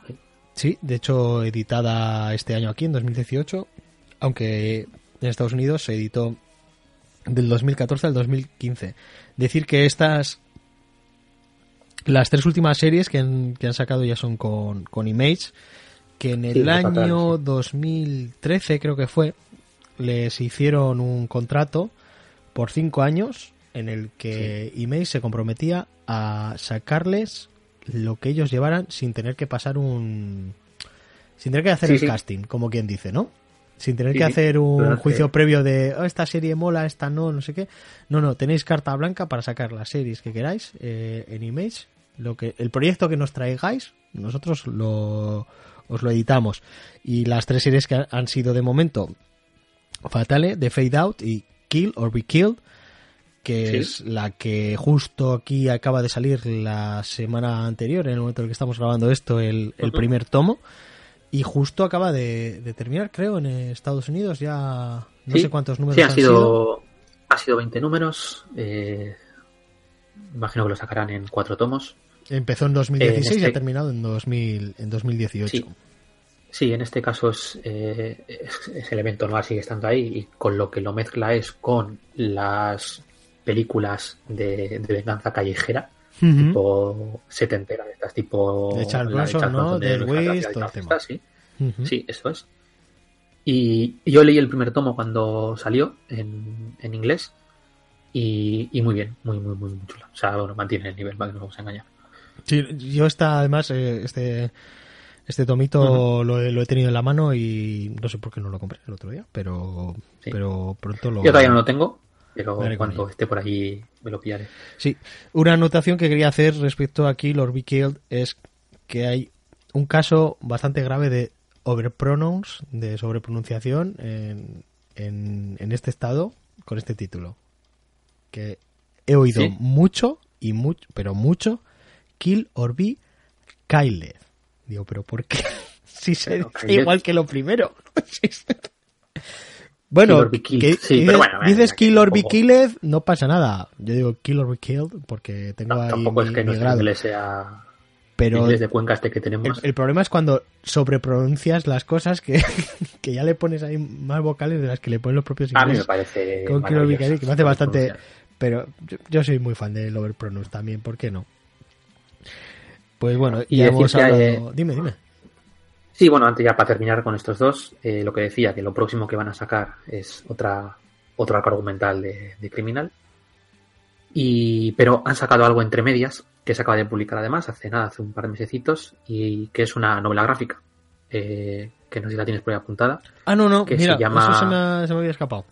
No, no tenían bastante, tan eh, actualizada la Wikipedia. Además, como, como me constaba como que Kill or Kill justo acaba de, terminar, pensaba que era, que era el último. Y creo que se llama, el título, si no recuerdo mal, era All My Heroes Are Yankees o algo así. Y que va sobre... ¿De Yankees o, de, o de Yankees? De Yankees. De Yankees. referencia pues, al tema de, ¿eh? que pues muchos autores de música que pues le daban a la mandanga y, más o menos creo que no la he leído ¿eh? pero pero debe ir de eso no de pues, un poco es un poco así una historia corta a los autores que, caminen y que camelen si quieren camelar con chocolate pues déjalos. Sí. que no te perjudican y esas cosas. Que a esta también tengo ganas. Además eso es una novela gráfica eh, tomo es alrededor de 100 páginas cerrada y autoconclusiva. Bueno, y, ya mencionados los, los trabajos entonces de, esta dupla de Ed Baker y Sean Phillips, eh, vamos a mencionar algún otro autor que está aquí relacionado, como es el señor, el señor Sweden, ¿no? sí. El portadista, Que además siempre sale muy acreditado, en plan de... Y las portadas del señor Sweden. Sí, es que claro, con esto se puso, se puso en marcha la moda de hacer las portadas zombies en Marvel, porque claro, Mm. salieron las portadas de esta miniserie, evidentemente con portadas zombificadas de portadas clásicas de Marvel, etcétera, etcétera. Pero empezaron a salir en todas las series portadas de estas chorrocientas mil. Todos los meses salía alguna. Sí, además decir que Arthur Sweden, pues a lo que se dedicó fue a hacer portadas míticas de la Casa de las Ideas, cogerlas y, y zombificarlas. Y como le comentaba al señor Cabrera fuera de micro, a mí me pone nervioso por una cosa súper chorra. Sí, es que sí, sí. no esperaba es- menos también. Es que no. Es que en las portadas, los personajes que salen en las portadas, luego cuando salen dentro, no tienen las mismas taras de zombie que tienen dentro. Y me pone nervioso. Yo- No sé si me, saca, me saca de la historia. Cabrera. a mí me Chorra, saca. chorra. Yo chorra, ya esto ya no me lo creo. Yo ya esto. Las portadas, las portadas no tienen que ser un reflejo Pero de es que dentro. Yo que sé, se que arranca la cabeza. Cíclope se arranca la cabeza y sigue disparando los, los rayos, por ejemplo. Son cosas que no. Eso no me lo. Yo no me lo trago. Ya, eh, ya. Vas a ir a las convenciones diciendo, ¿qué queréis que piense? ¿Que lo ha hecho un mago? Eso es. Ese va a ser el nivel. Me saca. el- Mira, aquí, aquí tiene la, la cabeza aquí agarra. Ahí. Y dispara rayos todavía. ¿Con qué. sobre todo, ¿por qué, por qué me saca esto de, la historia en la, propia portada? ¿Con qué le está dando a, a abrir el visor óptico? Si tiene las dos manos cogiendo la, sujetando la cabeza. No le está dando ni, ni al botoncito en los guantes ni a los botones de los lados del visor óptico para levantar el rubí, el cuarzo de rubí y poder lanzar el rayo. Señor Arthur Swida, voy a buscar a ver si encuentro el mail. Arthur Swida gmail va a tener un mail muy interesante esta noche para. Eh, bueno, ya? la colorista es Jun Chung. Sí, cambia, cambia de tema, así como que no quiere la cosa. que, que a ti te consta que es una chica. O por el Mm, nombre sí. así lo parece, ¿no? Que hay veces sí, sí. que yo Jordi Beller digo, igual es un tío catalán que, que colorea. Claro, claro. Y, pero Sabes cómo se escribe, ¿no? Claro, luego lo veo escrito y digo, pues va a ser una chica. Bueno, pero así de oídas. Y bueno, y esos serían un poquito los autores así, el resto de... Sí, de comentar que la, la colorista, Sí, Jun Chung, decir que, además es la colorista de los cinco es- números. sí, que está, que, que hace muy bien, eh, hace un trabajo muy bueno porque no es, no es, eh, es un color Hmm. que un estilo de, de- de colorado que le pega bastante a Son Phillips con colores bastante, bastante planos y mucho volumen y demás. Mm. El, el problema es la paleta. Pero claro, la paleta no, la culpa pues tampoco es suya. Quiero decir, al final es un cómic lleno de superhéroes con trajes clásicos y pues todo ese brilli brilli por todas Claro, partes. muchas veces pues, necesitas ver no el color para saber a- qué personaje es. Si no le pone el color Sí, sobre todo icónico, si son pues no, zombies. Sobre todo si son zombies. No lo reconoces. También de- decir que es, es la colorista de la serie principal y del, de este one shot que servía de, de precuela también, también lo coloreo. Evidentemente no vamos a mencionar a los autores de que había detrás de- del resto de cosas que comprenden ese, ese tomo, pues eh, el tema de Greg Land, ya lo mencionamos un poco. Sí, Mark Mark Millar, ya pero hemos bueno. mencionado por encima. El colorista de Mark Millar pues lo puedo mencionar porque lo tengo aquí. Eh, que era Justin Ponsor. Y no me cuesta nada y decir que lo entintaba Matt Ryan. En el caso de en el caso de Son Phillips eh, no, no, no hay acreditado entintador. Suelen tintarse el mismo porque, porque Al hacer el trabajo digital, digitalmente, pues lo, es, yo creo que prácticamente hace tinta directamente. De hecho, en la publicidad esta de, de Wacom, que no son los de los de la base de datos de cómics que tengas, eh, decía vas a decirlo cada vez que lo menciones, ¿no? Dice, "Eh, esto está muy bien porque lo puedes pintar de un color y luego si no te gusta lo pintas de otro y no tienes que hacer una página entera nueva con... Hay muchos autores que... Entonces ya pues que- hace, hace el, el trabajo acabado.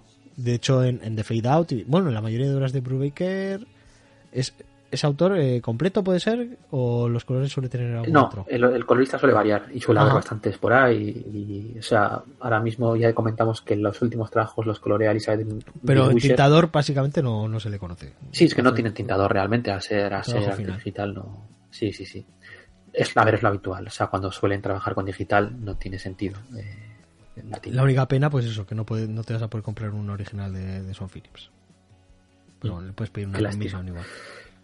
Sí, y, hace. Y, en Twitter también es muy activo eh, su hijo, que, mm. que también es dibujante, aunque creo que no trabaja de dibujante coño, pero bueno, es artista y tal, y suele poner muchos dibujos y, apunta maneras. ya creo que ya lo comenté. Curioso. Pero suele hacer algunos dibujos de las propias series de, ellos, que a veces suelen tener algún, los artículos finales que tienen, porque estos en todos los trabajos que tienen, en la edición en grapa, al final suele haber un artículo de algún escritor o autor o lo que sea aparte sobre pues sobre pulp, sobre novelas, sobre películas, etcétera, etcétera, y estos artículos suelen venir con una ilustración, una página completa y tal, pues típico formato de revista dominical.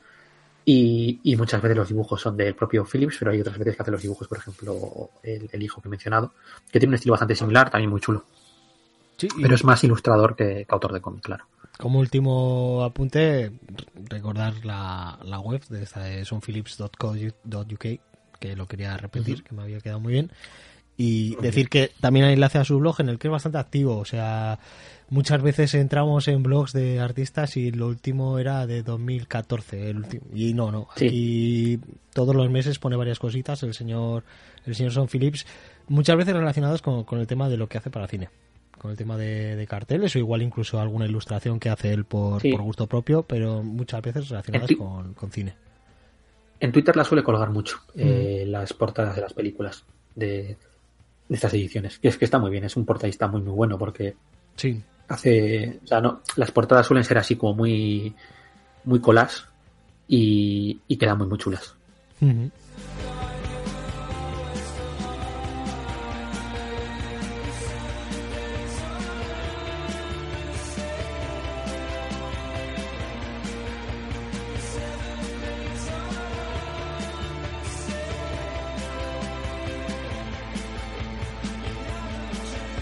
Bueno, y vamos a hablar un poquito de cómo surgió todo esto de hacer una serie de Marvel Zombies más allá de la coña de que los fans de Marvel se llamasen, se autoproclamasen Marvel Zombies, porque esto no empezó en Marvel Zombies 1, sino que venía de, de algún lado, ¿verdad? Sí, sí, sí, aparte del juego de palabras, que últimamente estamos trayendo muchas cositas con, con doble sentido los títulos. Hmm. Sí, pues vamos a explicar rápidamente y mal, como solemos hacer, eh, cómo, surgió esto. Eh, en el impasse entre la etapa de, Warren Ellis y, Mark Millar eh, en la serie de, Ultimate Fantastic Four, sí. hubo, hubo dos numeritos guionizados por, por Mike Carey, ¿vale? Y con dibujo de, de Jay Lee, que eran los números 19 y 20. no, es, no es relevante, eh, fue un arco argumental pequeñito que, pues, imagino que porque no le daría tiempo a uno a preparar su principio de su etapa y mientras que terminaba el otro. Aunque sí que es cierto que luego Carey se acabaría encargando de la serie cuando, cuando se fue, cuando se fue Millar. Eh, pero quería comentarlo porque es justo al final del segundo número de este arco argumental donde vamos a tener esa, esa primera aparición de, este universo. Porque lo que vamos a ver es eh, viven su aventura en estos dos números y al final, pues cuando vuelven al edificio Baxter, vemos que el Reed Richards de, la Dimensión Ultimate, pues eh, conversación con el Reed Richards de otro universo. ¿no? Además, la, imagen es muy similar al Reed Richards de la Tierra 616, vamos a decirlo, ¿no? Sí. Sí, de hecho, además. Vaya, eh, parece que el universo Ultimate está contactando con el universo 616. Es la primera, la primera impresión que puedes tener. Sí, decía de hecho que, la imagen es bastante potente, además está bastante guay porque el, dibujo de Yaeli, esa página completa, vemos la cara del joven Reed Richards y en las, en las gafas, en el cristal de las gafas, vemos el, reflejo, la cara de, de este Reed Richards, evidentemente que parece pues eso más mayor y tal, como el de la Tierra 616. Eh, en realidad esto era la previa, la introducción del primer arco de, de Miller, que empezaría en el siguiente número, eh, crossover, eh, probablemente el propio Millar sería el que había quedado con Mike Carey para que introdujese, para que introdujese esto. Y, y es curioso porque Marvel se aprovechó para que el fandom creyese, como bien dices, que se iba a tratar de un crossover entre el universo tradicional y el universo Ultimate. No en vano, el propio arco argumental de tres números se llama crossover. Bueno, pues como podéis suponer, esto finalmente no, fue así. Pero sí que es verdad que la expectación ya estaba servida y se habló mucho en, en redes sociales sobre, sobre esto. Y, y bueno, pues eh, sí que es verdad que lo, yo me imagino que lo aprovecharían en la serie anterior porque ya en el primer número en el que del arco argumental de Miller, la primera vez que aparecen ya nos cuentan realmente qué es lo que, lo que estaba pasando y es que esta realidad alternativa no es en realidad la Tierra 616, como podíamos pensar, sino que se trata de una, un universo Marvel alternativo en el que pues ha habido un- una especie de apocalipsis zombie y, y pues todos los superhéroes del universo Marvel se han convertido en zombies. Sí que es verdad. Quería, que- quería decir estos que, zombies esto, son de crossover aquí se tradujo como, como el cruce. el Que cruce, igual sí, igual se perdía un poquito la, la coña, pero bueno. La verdad es que lo podían haber dejado tal cual. Sí, en este caso sí. Evidentemente está el tema. Evidentemente en el inglés tiene ese doble sentido de, de- de crossover a nivel editorial con el hecho de haber pasado de un universo a otro, ¿no? En, en Sí. castellano pues no podías mantener los dos. Pues bueno, pues lo hemos comentado otras veces. El arco funcionó, funcionó bastante bien, funcionó muy bien. En, en parte también es cierto, pues, pues con todo, ¿no? Pues eh, la expectación que se había levantado pensando que iba a haber un crossover entre el universo Marvel tradicional y el nuevo, en parte porque pues Mark Millar ya, ya era pues un, un hombre importante dentro de la industria. Sí, Eh, y también funcionó, de hecho, estos cuatro fantásticos zombificados que nos presentan en, en, el, en este arco argumental van a ser el hilo principal de toda la etapa de Millar en los cuatro fantásticos Ultimate y fueron los villanos en su arco final, que además se les llamó durante mucho tiempo los, los cuatro terribles de, de- del universo Ultimate. Eh, en parte esto también porque una vez más en inglés el, nombre del grupo es Frightful Four, ¿no? que pega bastante más en- que en castellano. sí, por mantener las dos Fs y todo eso. Sí, bueno, y que además pues tema de terror y tal. Sí, ya este que estamos en un programa también- así tan, tan halloweeneño, ¿verdad? Pero que al final no, podemos, no hemos Sí. podido coincidir. Sí, tres, tres, tres semanas después, pero, pero sí. Eh, Decir que esto lo estamos grabando decía- el, el 31 de octubre, ¿eh? lo que pasa que después el señor Parra seguramente se, se vuelva muy vago a la hora de subirlo. Lo hemos, lo hemos intentado. Iba a poner aquí unos ruidicos ahí de unos búhos ahí. Uh, Sí, Que siempre puedes- es el mismo, que puedes- suena el mismo en toda la serie. Continúa, Pu- continúa, puedes hacer como puedes hacer como que te llaman al timbre y son unos niños pidiendo gominolas Eh, y así ya Me- eh, lo terminas de Me situar pasó en la charcutería, me, me pedía mortadela. O sea que era hora de cerrar y, y le dijéramos, ospa, venga, fuera de aquí, muchachos. en fin decía que la serie funcionó tan bien que Marvel decidieron hacer una especie de spin-off barra continuación. Básicamente una serie que continuase con los personajes de este mundo. En este momento eh, tal y como termina el arco argumental de, de crossover realmente del universo vemos algo pero más bien poco eh, y son los personajes de los cuatro fantásticos zombificados los que luego pues van al universo Ultimate y van a quedarse ahí una temporadita. Entonces deciden hacer una continuación para ver qué es lo que, cómo había ocurrido todo esto y cómo continúa la vida de estos personajes en, ese universo zombie. Y pues la propia editorial enseguida piensa en, en Kirman, obviamente, que lleva ya en la editorial un Si añito. piensas y en estaba- cómics, si piensas en zombies, piensas en Kirman. Eso es así. Claro, claro, evidentemente. Entonces, pues eh, se, lo, se lo ofrecen. El Walking Dead ya lo estaba petando bastante. No al nivel de hoy, como decimos, pero. Sí, porque era previo a la bien, se serie, ofrecen. digamos, pero, pero claro, Sí. dices, ¿quién, ¿qué guionista tenemos que controle de zombies? Pues eh, tenemos aquí al señor Robert Kirkman que está haciendo probablemente lo, lo mejor que se ha hecho de zombies en el noveno arte. Pues venga, Sí, sí. ofréceselo. Pues como dices, se lo ofrecen, él acepta, él acepta encantado.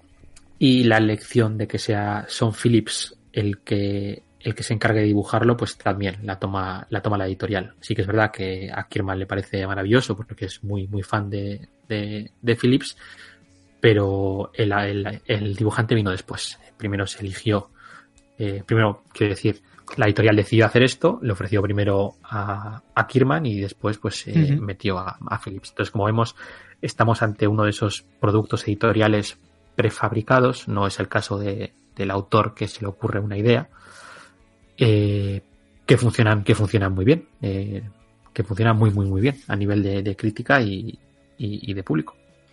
Sí, desde luego. Hay gente que no le gusta nada esto del tema de Marvel Zombies.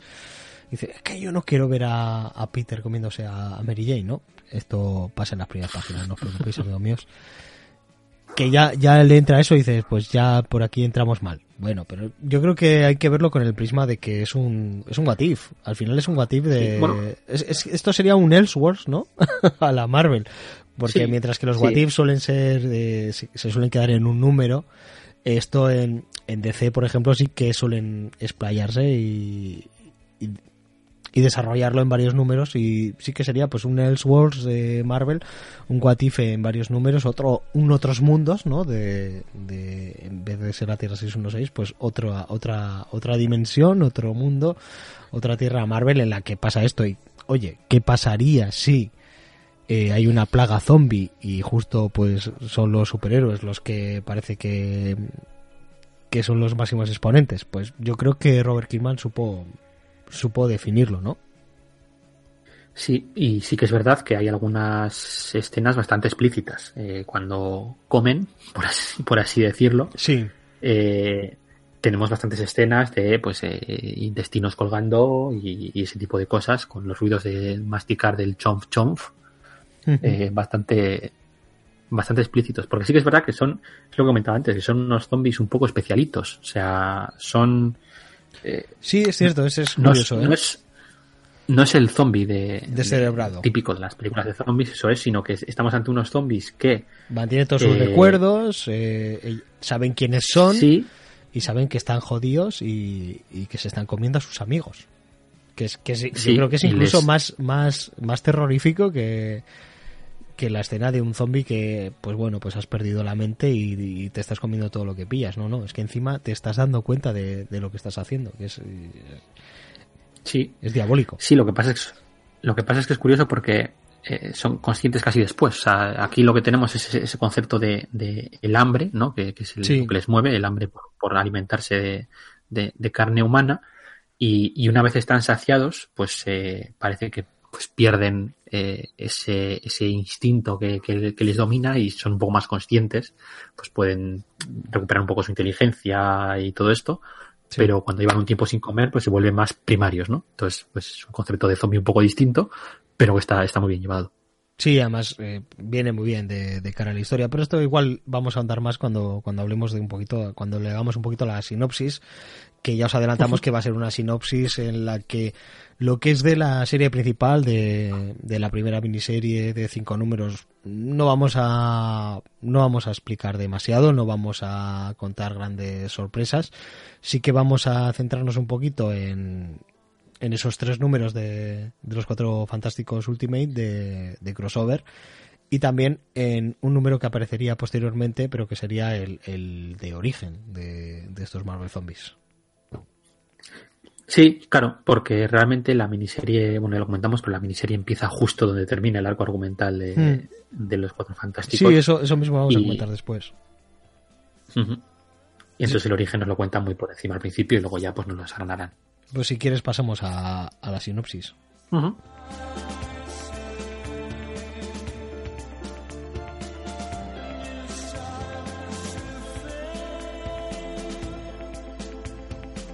Bueno, y vamos a ir con, con la sinopsis un poquito. Como decíamos, nos vamos a centrar en un poquito lo previo, lo que es la, la serie en sí. Vamos a mantener las, las sorpresas al mínimo para que aquellos que no se las hayan leído aún pues lo disfruten y para que aquellos que ya se lo hayan leído pues no les resulte tedioso como solemos hacer aquí. Eh, para hablar del, del cómic de hoy nos vamos a basar en la recopilación realizada por Panini eh, que no solo tiene los cinco números de Marvel Zombies de la, de la primera miniserie, sino que te incluye el previo que habíamos podido ver en Ultimate Fantastic Four, números 21 al 23. Eh... Y aunque no voy a revelar mucho de la trama principal de, de Marvel Zombies, de esta parte previa de Ultimate Fantastic Four, que son, son tres números al final, pues sí que voy a reventar. Sí, la voy a reventar. Si estáis leyendo justo Fantastic Four y Ultimate ahora mismo, pues que sepáis que del 21 al 23, eh, señor Parra, ahora mismo os va a reventar la, historia. También he de deciros que si estáis leyendo ahora mismo Ultimate Fantastic Four, del 21, mm, pues igual vais un poquito, un poquito tarde, ¿no? Para, para querer, si os queréis ahorrar las sorpresas porque además es que es lo que sirve como preámbulo para toda esta serie y un poquito Seo Cabrera ya, ya nos lo ha contado un poquito más o menos. Sí, a ver, el, truco comercial este está ya no, ya no cuela, vamos. Sí, pero bueno, antes tengo que hablar de, un one shot que curiosamente se, se, publicaría después, concretamente en julio de 2007, cuando la, la, miniserie de la que hablamos hoy es de 2006 y, la y el arco argumental de Ultimate Fantasy Four de 2005 eh, ¿Qué es eso? Pues, eh, pero los, los hechos son incluso previos a este arco argumental de, de tres números de Ultimate Fantastic Four, que también se han recopilado en esta versión deluxe de Marvel Zombies, Hambre Insaciable, que es como se llama la, la recopilación o el, o el Marvel Deluxe, en el que vemos ya en este número cero cómo se propaga este, vamos a llamarlo virus zombie, por llamarlo de alguna manera, entre los, los superhéroes de esta dimensión paralela, la Tierra 616 de Marvel, en la que vemos que hay algunas diferencias, porque muchos de los superiores, por ejemplo, llevan los trajes muy clásicos, que no eran los que estaban llevando en ese momento. Y como es el caso de Luke Cage. Luke Cage en, en 2005, pues ya le teníamos en los Nuevos Vengadores, eh, con, pues iba con unos vaqueros y una camiseta amarilla, por ejemplo. Y aquí le vemos pues con su bandana metálica, su camisa típica de los años 70 y, y todo eso. O Iron Man también lleva un traje que es más propio de los años 80, digamos, una cosita así. Sí. Y, luego pues hay personajes que están cambiados, pues eh, por ejemplo Venom en esta época ya era el escorpión, pero bueno, en la serie sigue siendo el, sí, de la vida. O bueno, una de las más más evidentes también está que el Capitán América, en vez de ser el Capitán América, es el Coronel América. Sí, el coronel, la, la han ascendido. Sí, yo, yo creo que es una manera de decirte, por si no te había quedado claro que es otro sitio, pues mira, decir, eh, vamos a poner estos, estos, estos detallitos, ¿no? Estas, estas pildoritas. Eh, vamos, para ver que no es la Tierra 616 zombificada al uso. Eh, este Marvel Zombies hay, hay mucha gente que, que le da muy para atrás, ¿no? Y es que, por ejemplo, pues la historia comienza con un zombificado Spider-Man papeándose tanto a Mary Jane como a la tía May y de ahí en adelante la cosa se vuelve cada vez más y más sórdida además. Eh, ante un mundo que se está yendo al infierno a pasos agigantados, pues la resistencia o los pocos superhéroes que no están infectados intentan encontrar soluciones.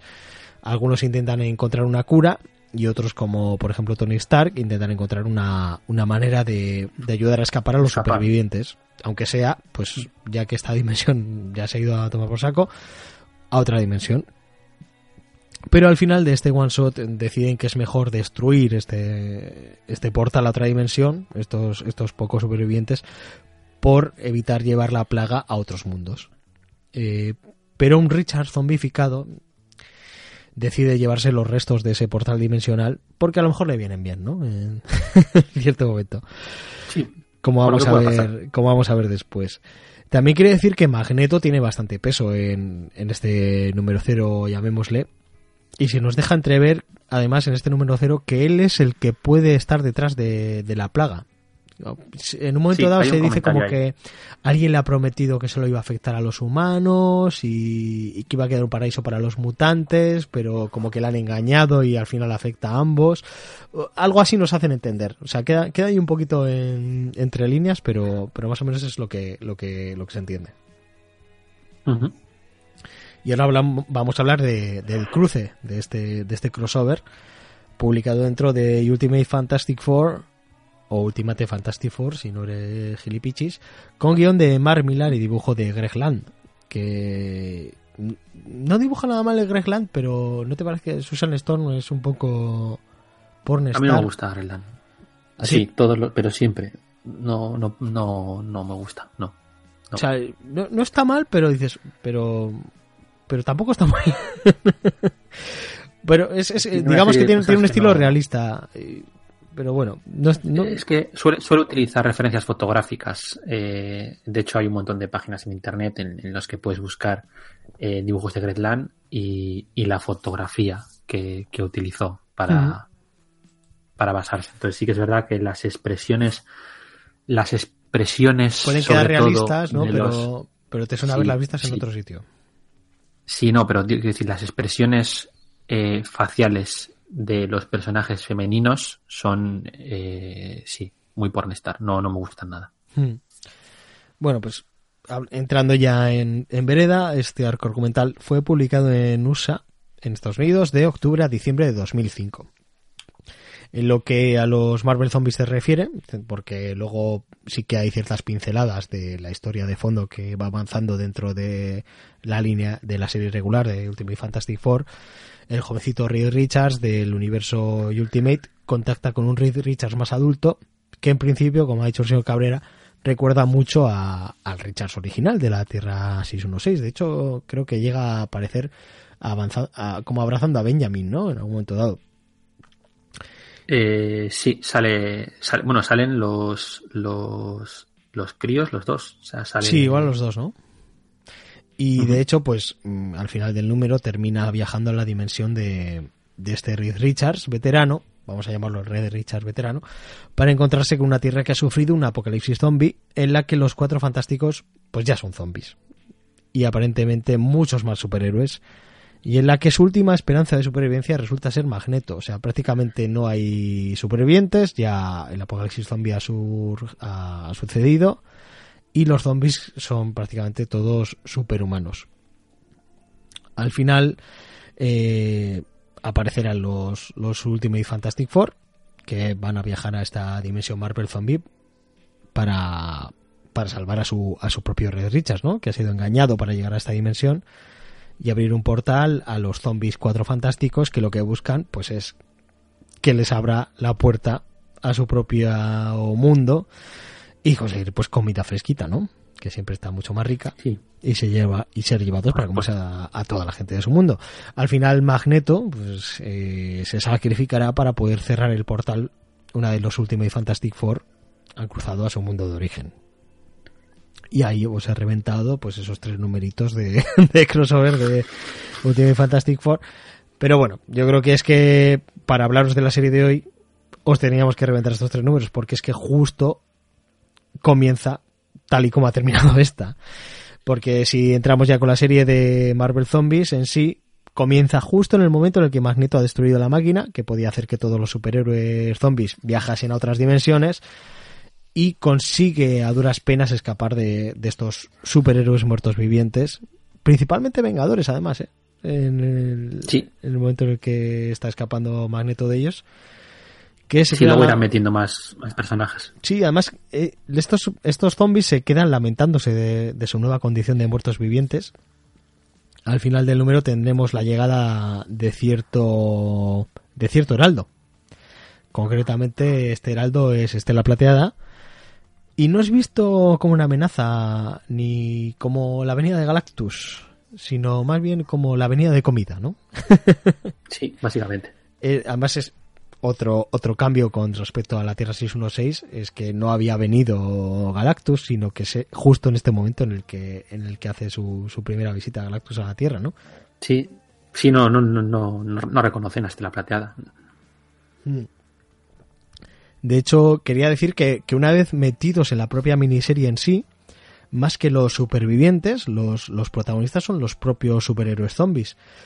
Eh, enfrentándose y comentando su, su nueva situación y, y lamentándose de, de, las cosas que se han visto obligados a hacer dado que son zombies. Con unos sí, tenemos diálogos, algunos supervivientes por ahí. Sí, sí además dando unos... vueltas, pero, pero sí, la serie está centrada en ellos, sí. Sí, los, los protagonistas son, son los propios superhéroes zombies, aunque al principio salga Magneto y tal. Estos diálogos que son super made, in, made by Kirman, ¿no? Plagados de humor sí, negro. Y en, sí, en cierto modo sí que, sí que hay cierta resistencia, o más bien ciertos supervivientes, en los que sobre todo hay que destacar a Chala, ¿no? Que probablemente protagoniza sí. algunos de los mejores momentos de la miniserie. Que es, es, un, uh -huh. es un badass de tomo y lomo. y a los tripulantes del asteroide M de Magneto. Que la verdad es que yo estos personajes los, los tengo un poquito desubicados.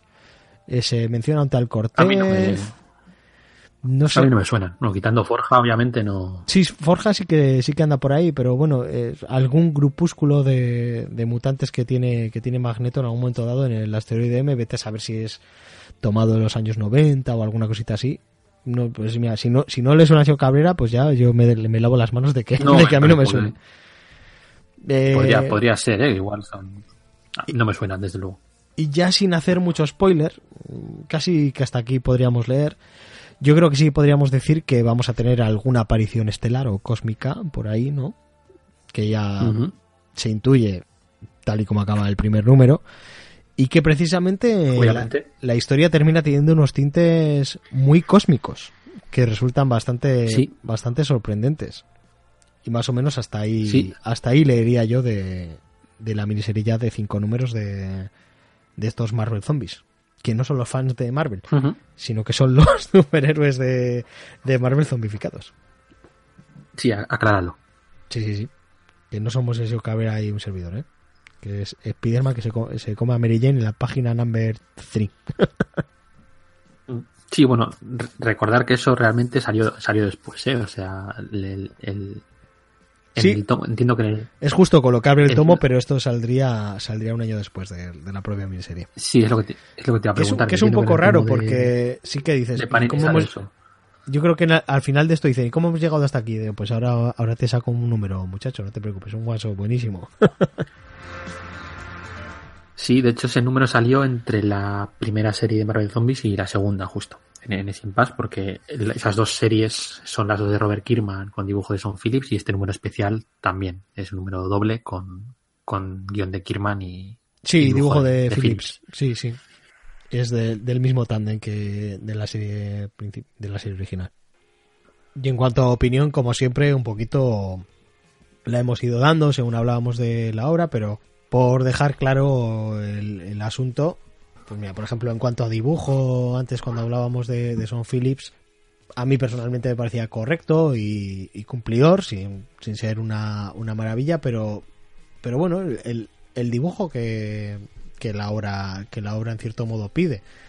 Pues eso al final son los superhéroes clásicos Marvel zombificados sí es verdad que creo que abusa mucho del recurso este de que tengan los dientes por fuera de por vamos prácticamente que no tengan Que no tiene- carrillos y tengan los dientes que no labios. A mí me gusta mucho, ¿eh? Pero es que además se transforman y, y al de dos segundos ya, ya les han desaparecido los, los carrillos.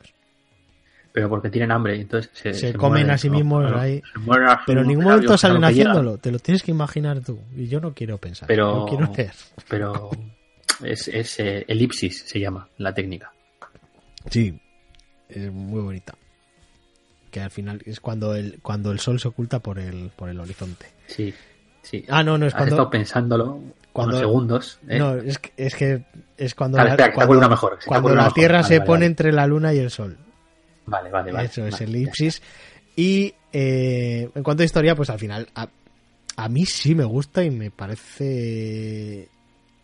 En parte es divertida y en parte es terrible. Porque lo que pasa que- es, es que- terrible. Tiene mucho humor negro, sí. Es que efectivamente el, el humor es tan negro que como he, como he leído esta tarde en un tuit, el humor es tan negro que podría colonizar Wakanda. Sí, sí. Ese chiste es No. también. No recuerdo el autor para acreditarlo, pero Por lo Pero menos admites que no es tuyo. ahí está el nivel. Está- está sí, sí. bien. Sí, además era en respuesta a un tuit que tampoco era autor del propio tuit. Y, y eso es que lo, que lo que pasa es terrible, pero le dan ese enfoque gracioso. pues, sobre todo, el, yo creo el mayor damnificado es, es Spider-Man. Pero también, también hay un hay una coña muy guapa con, con Cráneo Rojo y el Capitán América y las Sí. debilidades que tiene cada uno, ¿no? Algo que Sí. estás viendo tú como muy evidente todo el rato y, y acaba pasando. No, está, está, es, Mm. si le sabes El ver hombre el punto gigante es también divertida. El hombre gigante con, Con la avispa. con la avispa y con, y con Black Panther tiene, tiene sus momentos también muy... Mm. Es tan, tan grave que, que ya se pasa y entonces es, es el punto de, en el que en el que es gracioso. Pero es que además hay mucho todo lo que pasa está como bien pensado. Eh, lo de quién va quedando, mm. quiénes van cayendo, eh, cómo puede haber ese, ese, esa chispa de esperanza y cómo puede esto continuar y tener una continuidad, ¿no? Y, y, y cómo ese final cliffhanger me pareció, me pareció una muy buena idea de, de Kirman, que no solo hace una muy buena historia, sino que además los diálogos están muy, muy bien. Los diálogos están muy, muy bien. Hay mucho, hay mucho homenaje y, guiño a, escenas de, otras etapas. El tema del hombre del hombre gigante Laisa, por ejemplo, le da un, un bofetón que es la misma escena de, las guerras Kree Skrull y, de ese tipo ese tipo de guiños tiene, tiene unos cuantos. Eh, es muy divertida. La, verdad es que la serie es, muy divertida. Y, a mí lo que te decía del dibujo, yo, yo al principio estaba de acuerdo cuando, cuando lo anunciaron, no, no, veía a, a, Phillips haciendo, haciendo este, esta serie. Hmm. Pero, pero ahora releyéndola me he dado cuenta de que, de que no, es que es, es, es, perfecto. O sea, para mí, hmm. para mí es perfecto, porque además. Sí, la verdad es que una vez lo lees no te lo imaginas con. No te lo imaginas con otro dibujante. Sí, sí, sí. Sí, no, y la, la, narración, eh, la narración gráfica está, está, está muy bien, está muy bien. Incluso las Space Page, que, que tiene pocas, pero, pero las tiene, eh, está muy bien. No, no, es un dibujante que, suele hacerlo, no es un dibujante mucho más narrativo que, espectacular. Sí, la, cantidad de personajes a veces que mete por página es, apabullante y, todos reconocibles. Eh, el momento que sale Wonder, Wonderman con su, con su traje clásico por ahí. O sea, hay, hay un montón de guiñitos que te puedes quedar mirando en el fondo de a ver qué personajes siguen saliendo por ahí que están, están, están muy bien. A mí, una serie que me gusta. No nos parece. por lo creo, que es. Creo que voy a hablar por los dos. No nos parece un imprescindible de la Casa de las Ideas que tenga que estar en la biblioteca de todo. De todo, ni aficionado al cómic ni aficionado a la Casa de las Ideas. Pero es un cómic que te puede gustar. Eso es, es un cómic entretenido, divertido a su manera y que y que además que la historia está bien, que no es no se queda porque tú te puedes puedes pensar Marvel Zombies pues va a ser una gamberrada. No se queda en la gamberrada. Tiene, tiene fondo. Sí. Tiene fondo y está, está bien, está bien pensado. O sea, para ser un encargo seguramente que le harían a Robert Kirkman que tendría que, que tendría que hacer bastante rápido. Eh, pues está como muy, muy recapacitado, como que él ya tenía algo por ahí elucubrando, en cierto modo por ahí. Sí. Creo que con esto tendríamos más o menos la, la opinión. Sí, sí, yo creo que con esto ya como dejaré.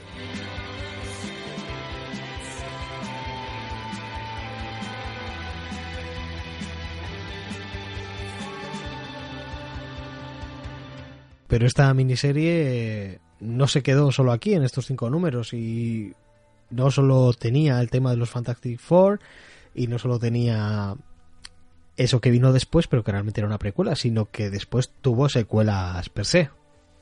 De hecho, varias. Y, y, bastantes, sí. La segunda miniserie que salió, esa Marvel Zombies 2, esa primera secuela que tuvo, eh, de hecho, mantiene todo. Eh, los autores siguen siendo los mismos, sigue estando el guion de Kirman y el dibujo de Son Phillips.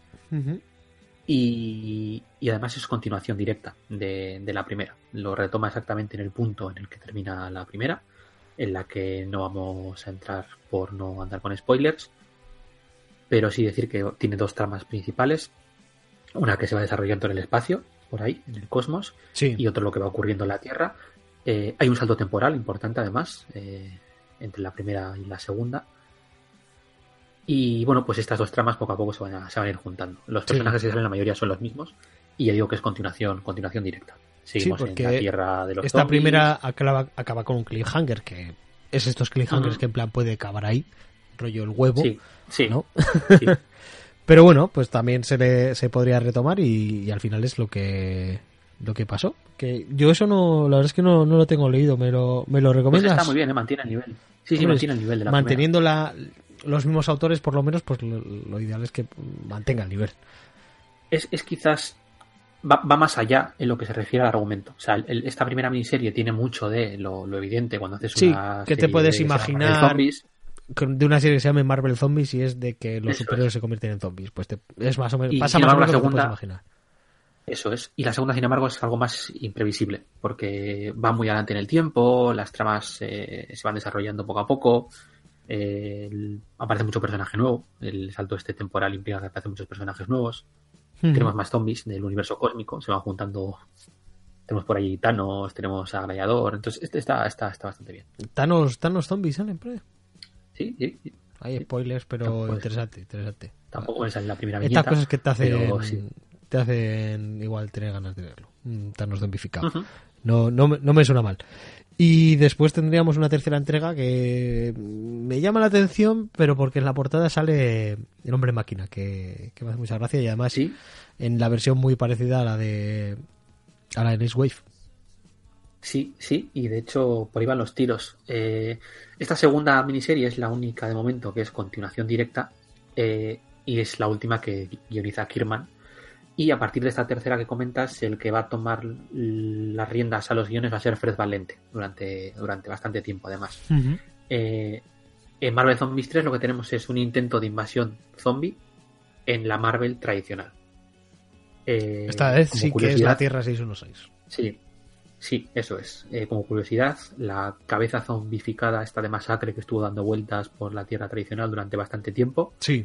pues sale, sale, sale, sale de aquí, por ejemplo. Eh, el intento de invasión obviamente es, repelido, pero deciden mandar pues un pequeño equipo a este universo zombie para intentar localizar una cura. Básicamente esta es la trama de esta, de esta segunda miniserie. Tercera, mejor dicho. Sí, sí, Marvel Zombies 3, que además el 3 es así como con mucha espiral. sí. sí. A, a, partir de aquí, a partir de esta 3, las tramas van a ir por lo que mete esta 3, es decir, ya tenemos personajes del universo tradicional como protagonistas y todas esas tramas que se iban desarrollando en el universo zombie desde la 1 y la 2, pues se dejan, se dejan al margen. Tenemos también, seguimos ya para adelante, tenemos una Marvel Zombies 4 que es secuela directa de la 3. Sí. En este caso protagonizada por los monstruitos de Marvel. Tenemos una especie de nueva encarnación de los hijos de la medianoche con Morbius, el hombre lobo, eh, Zombie, eh, Simon Gar también está por ahí, Hellstrom. Eh, y bueno, continuación directa de, la tercera. Los mismos personajes, el hombre máquina sale por ahí también. Eh, ambas, las, la 3 y la 4, que no lo he dicho, tienen dibujos de, de Kev Walker.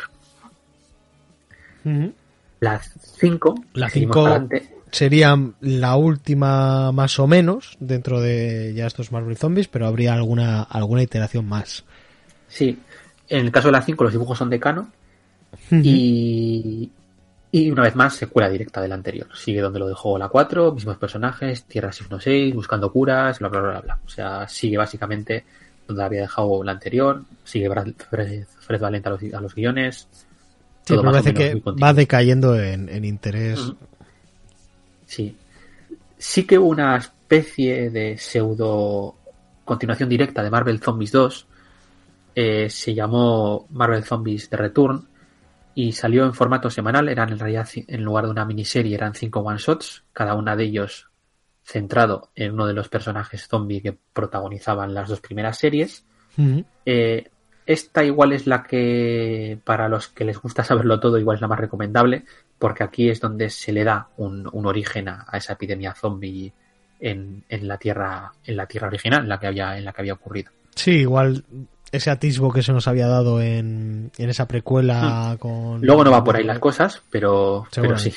Era un típico despiste, ¿no? Ah, no, esto es para despistar. Sí, sí, o bueno, o igual tenían planes en el momento de seguirlo, pero claro, al cambio de guionista, pues, pues van, al final van por otros derroteros. Sí.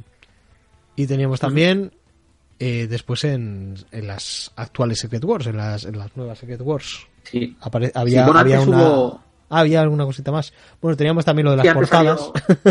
sí, salió, bueno, salió las portadas, salió una, creo que salió un one shot, eh, que era un crossover entre los Marvel Zombies y los Marvel Apes. Y sí que salieron dos miniseries más, estas sí que las desconozco, no las he leído. Una se llama Marvel Zombie Supreme, que era ah, obviamente eh, llevar la, esta epidemia zombie al universo del Escuadrón Supremo. Y una segunda, que, que no recuerdo cómo se llamaba, en la que estaba ambientada una especie de universo alternativo, en la que pues eh, salían los nazis creo que habían ganado la Segunda Guerra Mundial o algo así, entonces pues era zombies más nazis, que bueno, pues zombies, zombies más nazis pues siempre es bien. Sí, nazis y, Y ambas dos están guionizadas, tanto la de, la de Escuadrón Supremo como esta, están guionizadas por un tal. eh, Destruir, Destruir creo que se llama esa que es Ah, la vale. La de Supremo Ah. era de 2012 y esta Destruir de, de 2013. En, Mm, en su sí, publicación española. Sí, el guion es de un tal Frank Marrafino, que yo la verdad es que no, no, no- no le conozco. Eh, y, y de hecho en la segunda miniserie, en los últimos números creo que los guionizó eh, Peter David, porque este, tran, Sí. este tal Frank Marrafino tuvo algún problema de salud. Sí, creo que leches. aparecen tres, tres autores aquí mencionados en, en la web de Panini. Que son Peter David, Mirko Pier Federici, que es el, es el, que es el Federici, dibujante. el dibujante, y este Frank Marrafino. Sí, y eso es. Y en la primera, pues el dibujante era, era Fernando Blanco. Yo estas dos no, no, no las he leído. Y luego ya sí que vendría lo de Secret Wars, pero bueno, que tampoco tiene nada que ver. Hubo dos De hecho, en, miniseries. en esta última, la de Destruir, tenemos ahí a jugar el pato por ahí. Sí. Hubo dos miniseries de todas estas que salieron a raíz de las Secret Wars de, de Hickman. Una se titulaba directamente Marvel Zombies Mm. y, y otra se titulaba Marvel Zombies versus eh, Ultron o algo así. sí, puede ser. No recuerdo cuál es cuál. Sé que una de ellas era más chorra over y la otra era algo más seria y, y estaba protagonizada por Elsa Bloodstone porque era la encargada porque en este universo pues había había una de las tierras que era la tierra de los zombies y además estaban siempre intentando entrar en el resto de tierras y entonces pues habían construido un muro alrededor todo muy juego de tronos Sí, y pues esta Elsa era la encargada de proteger que los zombies pues no cruzasen el muro sí, de hecho en alguna y, otra pues, serie salía, dado- salía mencionado. sí sí había, había en- referencias En sí. la del viejo. Logan, en la de Thors, creo que también. Sí, en la de Thor se menciona el tema de- del Porque muro. había, un castigo zombies. en el que te mandaban ahí a donde los zombies a Sí, lo que eso es. Uno de los castigos de este del Doctor Muerte era ser eh, desterrado a, a la tierra de los zombies. Que de hecho creo que es lo que le pasaba a la protagonista, a esta Elsa Bloodstone, y entonces pues vivía su aventura dentro de, de esta tierra zombie. Mm. Esta segunda, de la, la que estaba, la que era un poquito más seria, yo recuerdo que me gustó de las miniseries que salieron de, de Secret Wars, es de las que más me, me gustó. Me, me pareció muy entretenida. No yendo a ninguna Ah, pues parte, que además sin más. mira, tiene a Kev Walker al, al dibujo, Eso es, el dibujante era Ken Walker. Y el guionista es había Simon Spurrier. dibujado- Sí, eso es. que aquí nos gusta bastante, Eh, que es el de Legión o este la plateada de nombre, que también es de la Sí, 2000 sí, AD, sí. por cierto, si no me equivoco. Y, y eso te iba a decir que también tiene bastantes cositas en, en 2000 AD. Mm. Y el dibujante es Cliff Walker que, que había hecho la miniserie 3 y 4 de que Sí, mencionado ahora, de mira, Marvel o sea, Zombies. bastante continuista con, con el tema. Y hasta Sí, aquí yo esto creo está que bastante bien. tendríamos, que tendríamos todas las, las iteraciones que ha habido hasta ahora de, de estos Marvel Zombies. Por hoy, sí.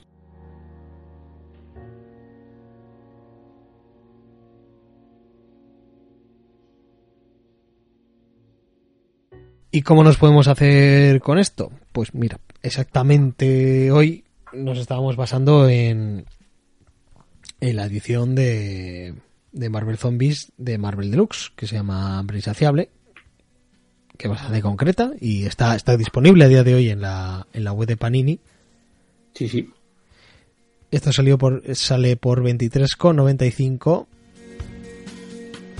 y son, pues eso, tiene son 256 páginas, al final son los cinco números de, de Marvel Zombies, tres de Ultimate Fantastic Four y el y la precuela.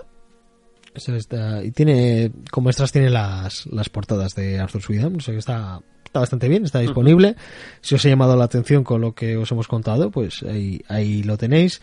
También salió en su día anterior eh, en formato 100%, pero ese por lo menos no está disponible en tiendas. Sí, ese estará, estará difícil de encontrar, aunque de vez en cuando aparece en alguna esta una caja de saldos y demás. Sí, sí, sí. No es, no es difícil encontrarlo en saldos y de segunda mano. Al igual Sí, que el segundo eso, número, sí, sí, que en saldos y de segunda mano también es, es muy habitual encontrárselo.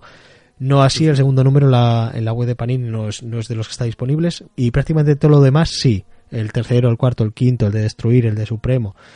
Incluso las grapas, yo creo que de Secret Wars están, están disponibles en, en la web de Panini y por lo tanto en, en tienda.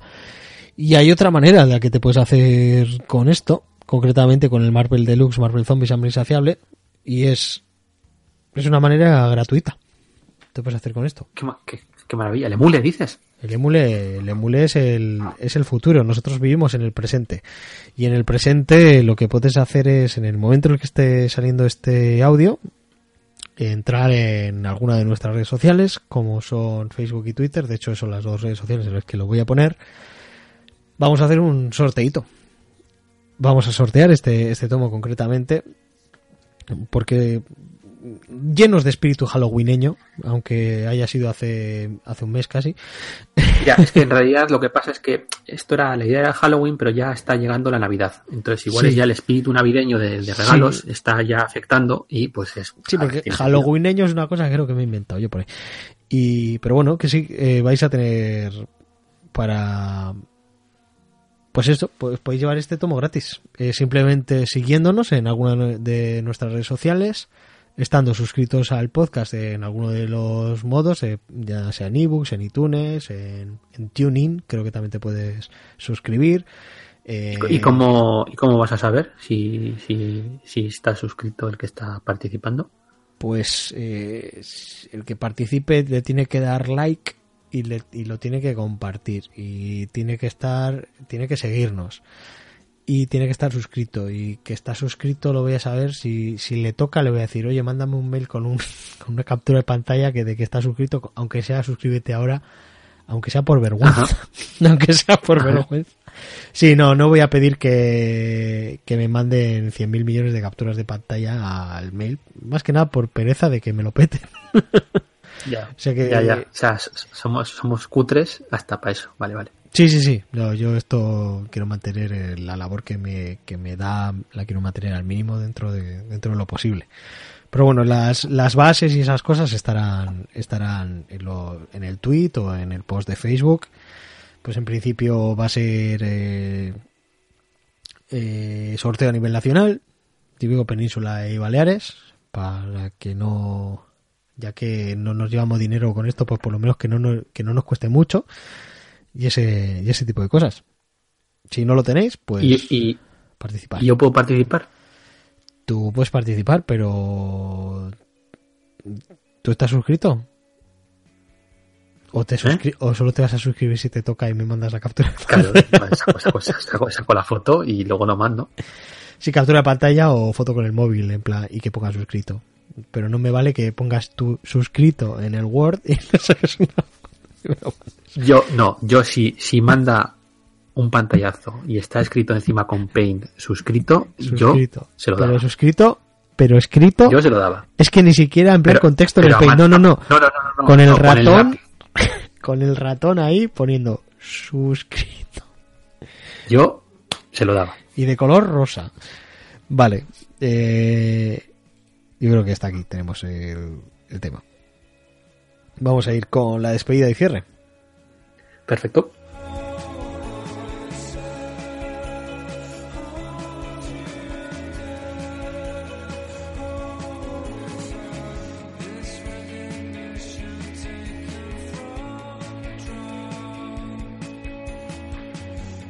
En el capítulo de hoy vamos a tener una especie de, de epílogo antes de ir con, con la habitual despedida. Y es que lo hemos grabado en dos tandas. Lo hemos grabado en dos tandas. Lamento romper la magia de la radio. Luego, luego aplaudiré para que la magia de la radio siga viva. Creo que Sí. eh, así funcionaba, creo más o menos. Y es que entre, entre una grabación y otra se nos dio a nosotros en exclusiva, no, al mundo en general, la noticia de que, de que ha muerto Stan Lee. Y a mí personalmente eh, me ha dado mucha pena. No sé, ha sido Cabrera. Ha sido Cabrera igual Sí, sí, lo tiene más asumido. Sí, soy Pero- en, en mi vida, entonces pues ya... No, pero sí, evidentemente. Es una noticia que esperábamos desde hace 10 años, que casi en cualquier momento, más por edad que por cualquier otra cosa. Y por lógica. Bueno, el último, el último año y pico ya se le veía que estaba Sí. cascadete, sí. Sí, porque la verdad es que hasta los... Ha fallecido finalmente con 95 años. La verdad es que hasta los 92, como quien dice, se le veía con un vigor y, una cosa increíble para, para su edad y sobre todo cómo ha mantenido la cabeza hasta, hasta prácticamente el último momento. Si es verdad que el último año y medio pues tenía tenía más achaques y ya nos estaba ya nos había dado un par de sustos así en los últimos meses y sobre todo mucha pena por por casi el último año, dos años, porque no ha tenido mala vida, la verdad, en general, pero el último año, dos años, rodeado de gente que le sacaba la sangre casi, no, y literalmente. Sí, sí. La verdad es que es bastante, bastante grave y da, da un poco de pena. O mucha, según el caso. Es decir, que, yo sé, creo que hablo por los dos diciendo que era una persona, pues una influencia más allá de, de su labor como, como guionista o como, como editor. Sí, era un tipo entrañable. Sí, es una persona que se hacía querer, o sea, un poquito un, en cierto modo, un abuelito de todos, ¿no? Los que estábamos aquí aficionados al, tema del cómic y veíamos ese, ese Stan Lee presenta y, veíamos que al final ponían a y resulta que es que era él el que lo ponía un poco. Ese, ese Excelsior esas, todos esos guiños y ya en el momento en el que estalla, estalla Marvel en la pantalla, en la gran pantalla, con una calidad que, con la que ni, no podíamos ni soñar hace, hace 15, 20 años. Que casi en cada película haberle tenido por ahí. Es, es, algo, es algo, algo muy grande y, prácticamente todos los sitios, yo creo que todo el mundo que sabía que era Stanley, quién era Stanley, se ha enterado de esto y, prácticamente casi todos los que no, no, los que no también. y nada, pues decir que se nos está pidiendo en cierto modo que, que hagamos un especial o algo similar y no, no queremos hacer algo apresurado ni y a menos que queráis oír sollozar a, un señor mayor, pues danos un poco de tiempo. De todas maneras. Sí, pero danos un poco de tiempo para digerirlo, a menos que queráis oír los sollozos de, un hombre adulto, que creo que no son, no son plato de gusto de nadie.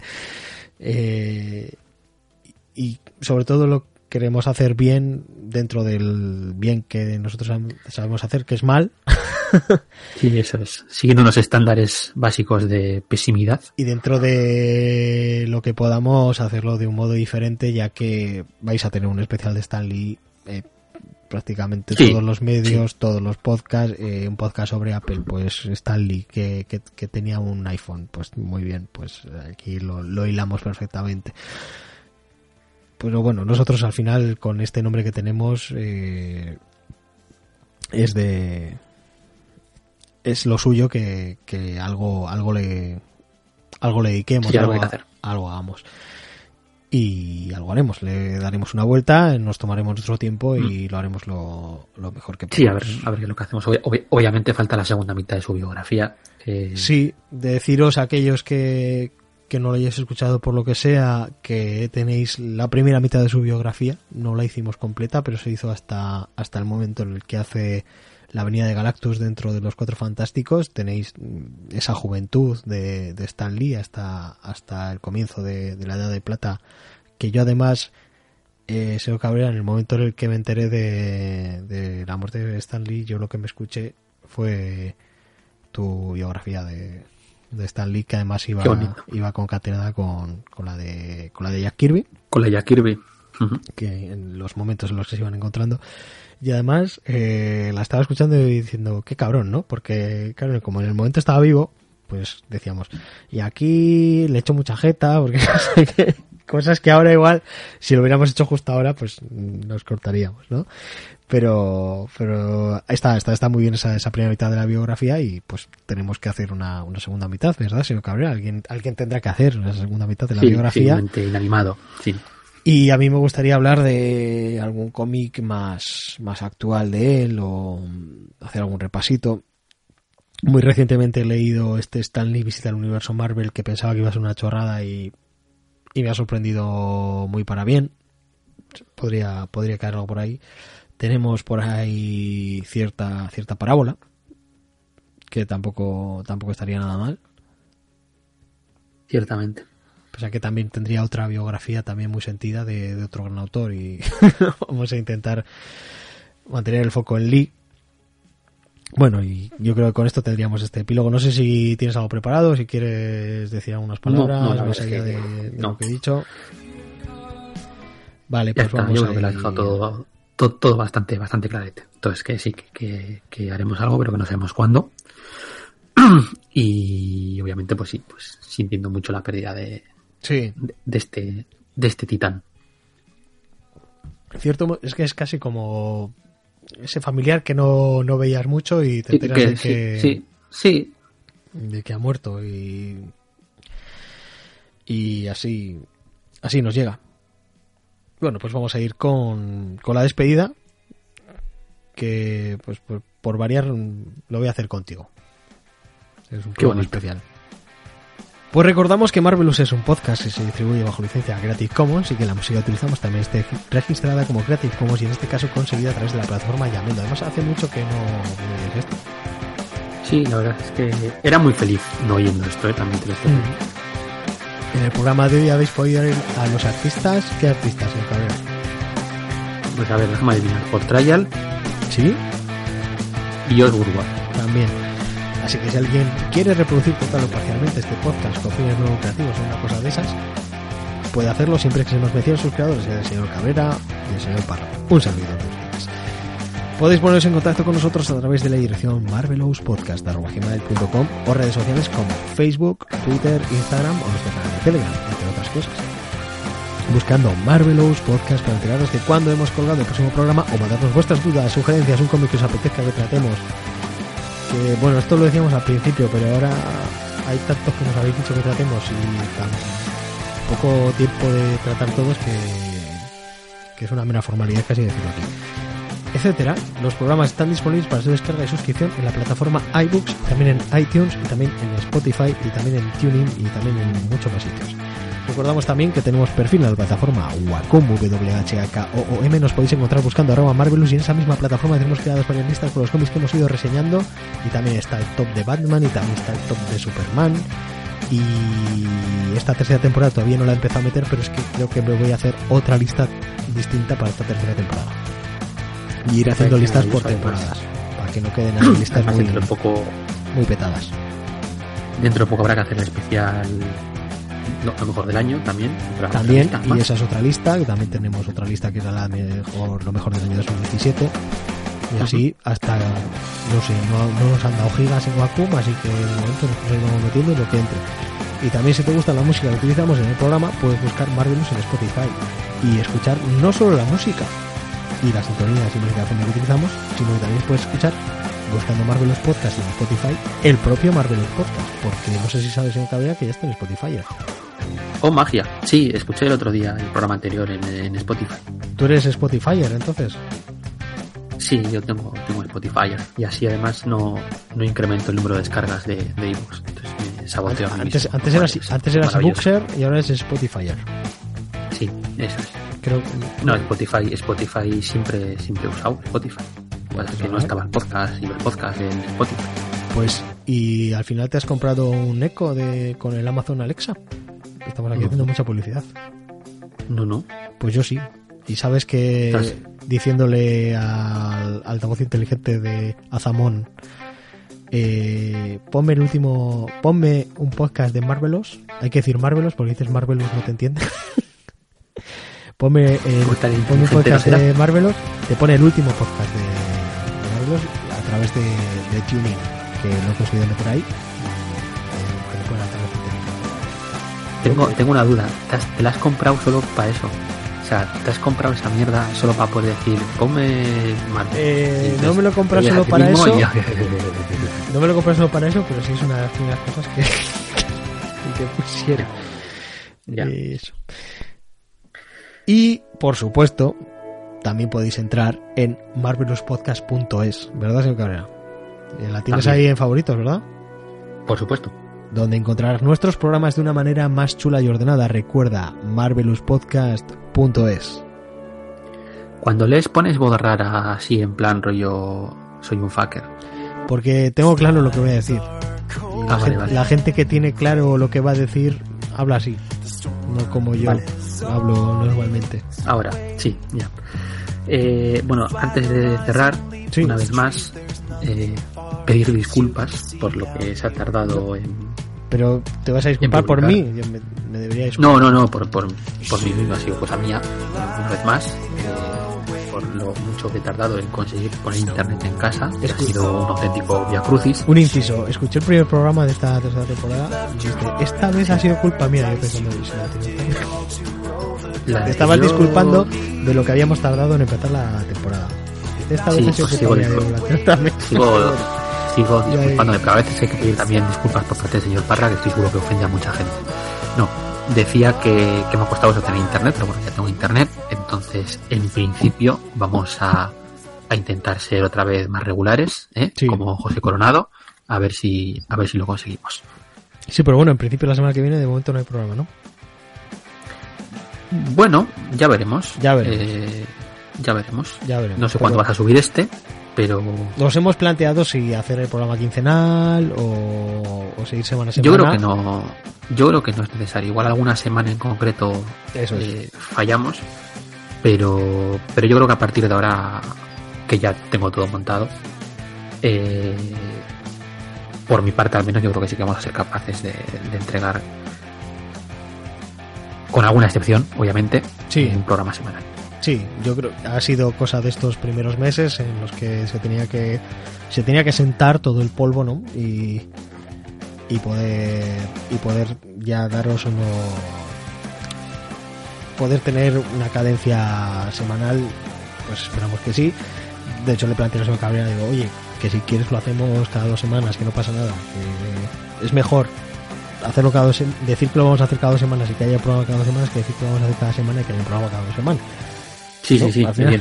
Pero, Pero bueno, pero bueno, que yo creo que han sido, o sea, insisto, eh, circunstancias excepcionales. es, Yo creo eso que es. vamos a, y, y vamos a casi, volver a- casi demasiado que hemos podido hacer los tres programas que hemos podido hacer en, en cosa de dos Sí, sí, sí. Así eh, por, contar, por contar intimidades del, de la grabación, Sí. la primera mitad de este se grabó utilizando datos del móvil. Eso es, eh, ahí eso es. gastando megas. Eso es. El megas que, que los megas son dinero ahora mismo, bitcoins, bitcoins Sí, sí. Bueno, pues nos despedimos hasta hasta el próximo programa, no vamos a atrevernos a decir la semana que viene, en el que no sabemos de qué vamos a hablar porque ese especial de, de Stan Lee pues está en ciernes y vete a saber si nos da bueno. tiempo a, a prepararlo. Es lo más lo más fácil es que hagamos un programa así un poco random de tipo no solo Marvelous, Ujú. que en el que el señor Cabrera nos podría contar bastantes cosas interesantes ahora que está a nivel de lectura USA Hombre, estoy ahí todo insider. y además pues podríamos contar así alguna anecdotilla, algún salón al que hemos ido y algunas cositas así que, que creo que tenemos ganas de, de contaros y espero que tengáis ganas de escuchar. Muchas gracias a todos y como como dijo aquel genio Nafsei. Excelsior. Wants to find me, I'll be in the last place you would look. In a place where people used to be, a land that's called reality. You'll find me there. I won't be catching up on Reddit. I won't be watching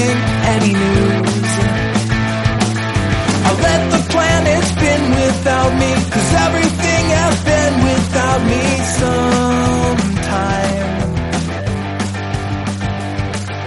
And everyone will be alright if I'm not live by Saturday.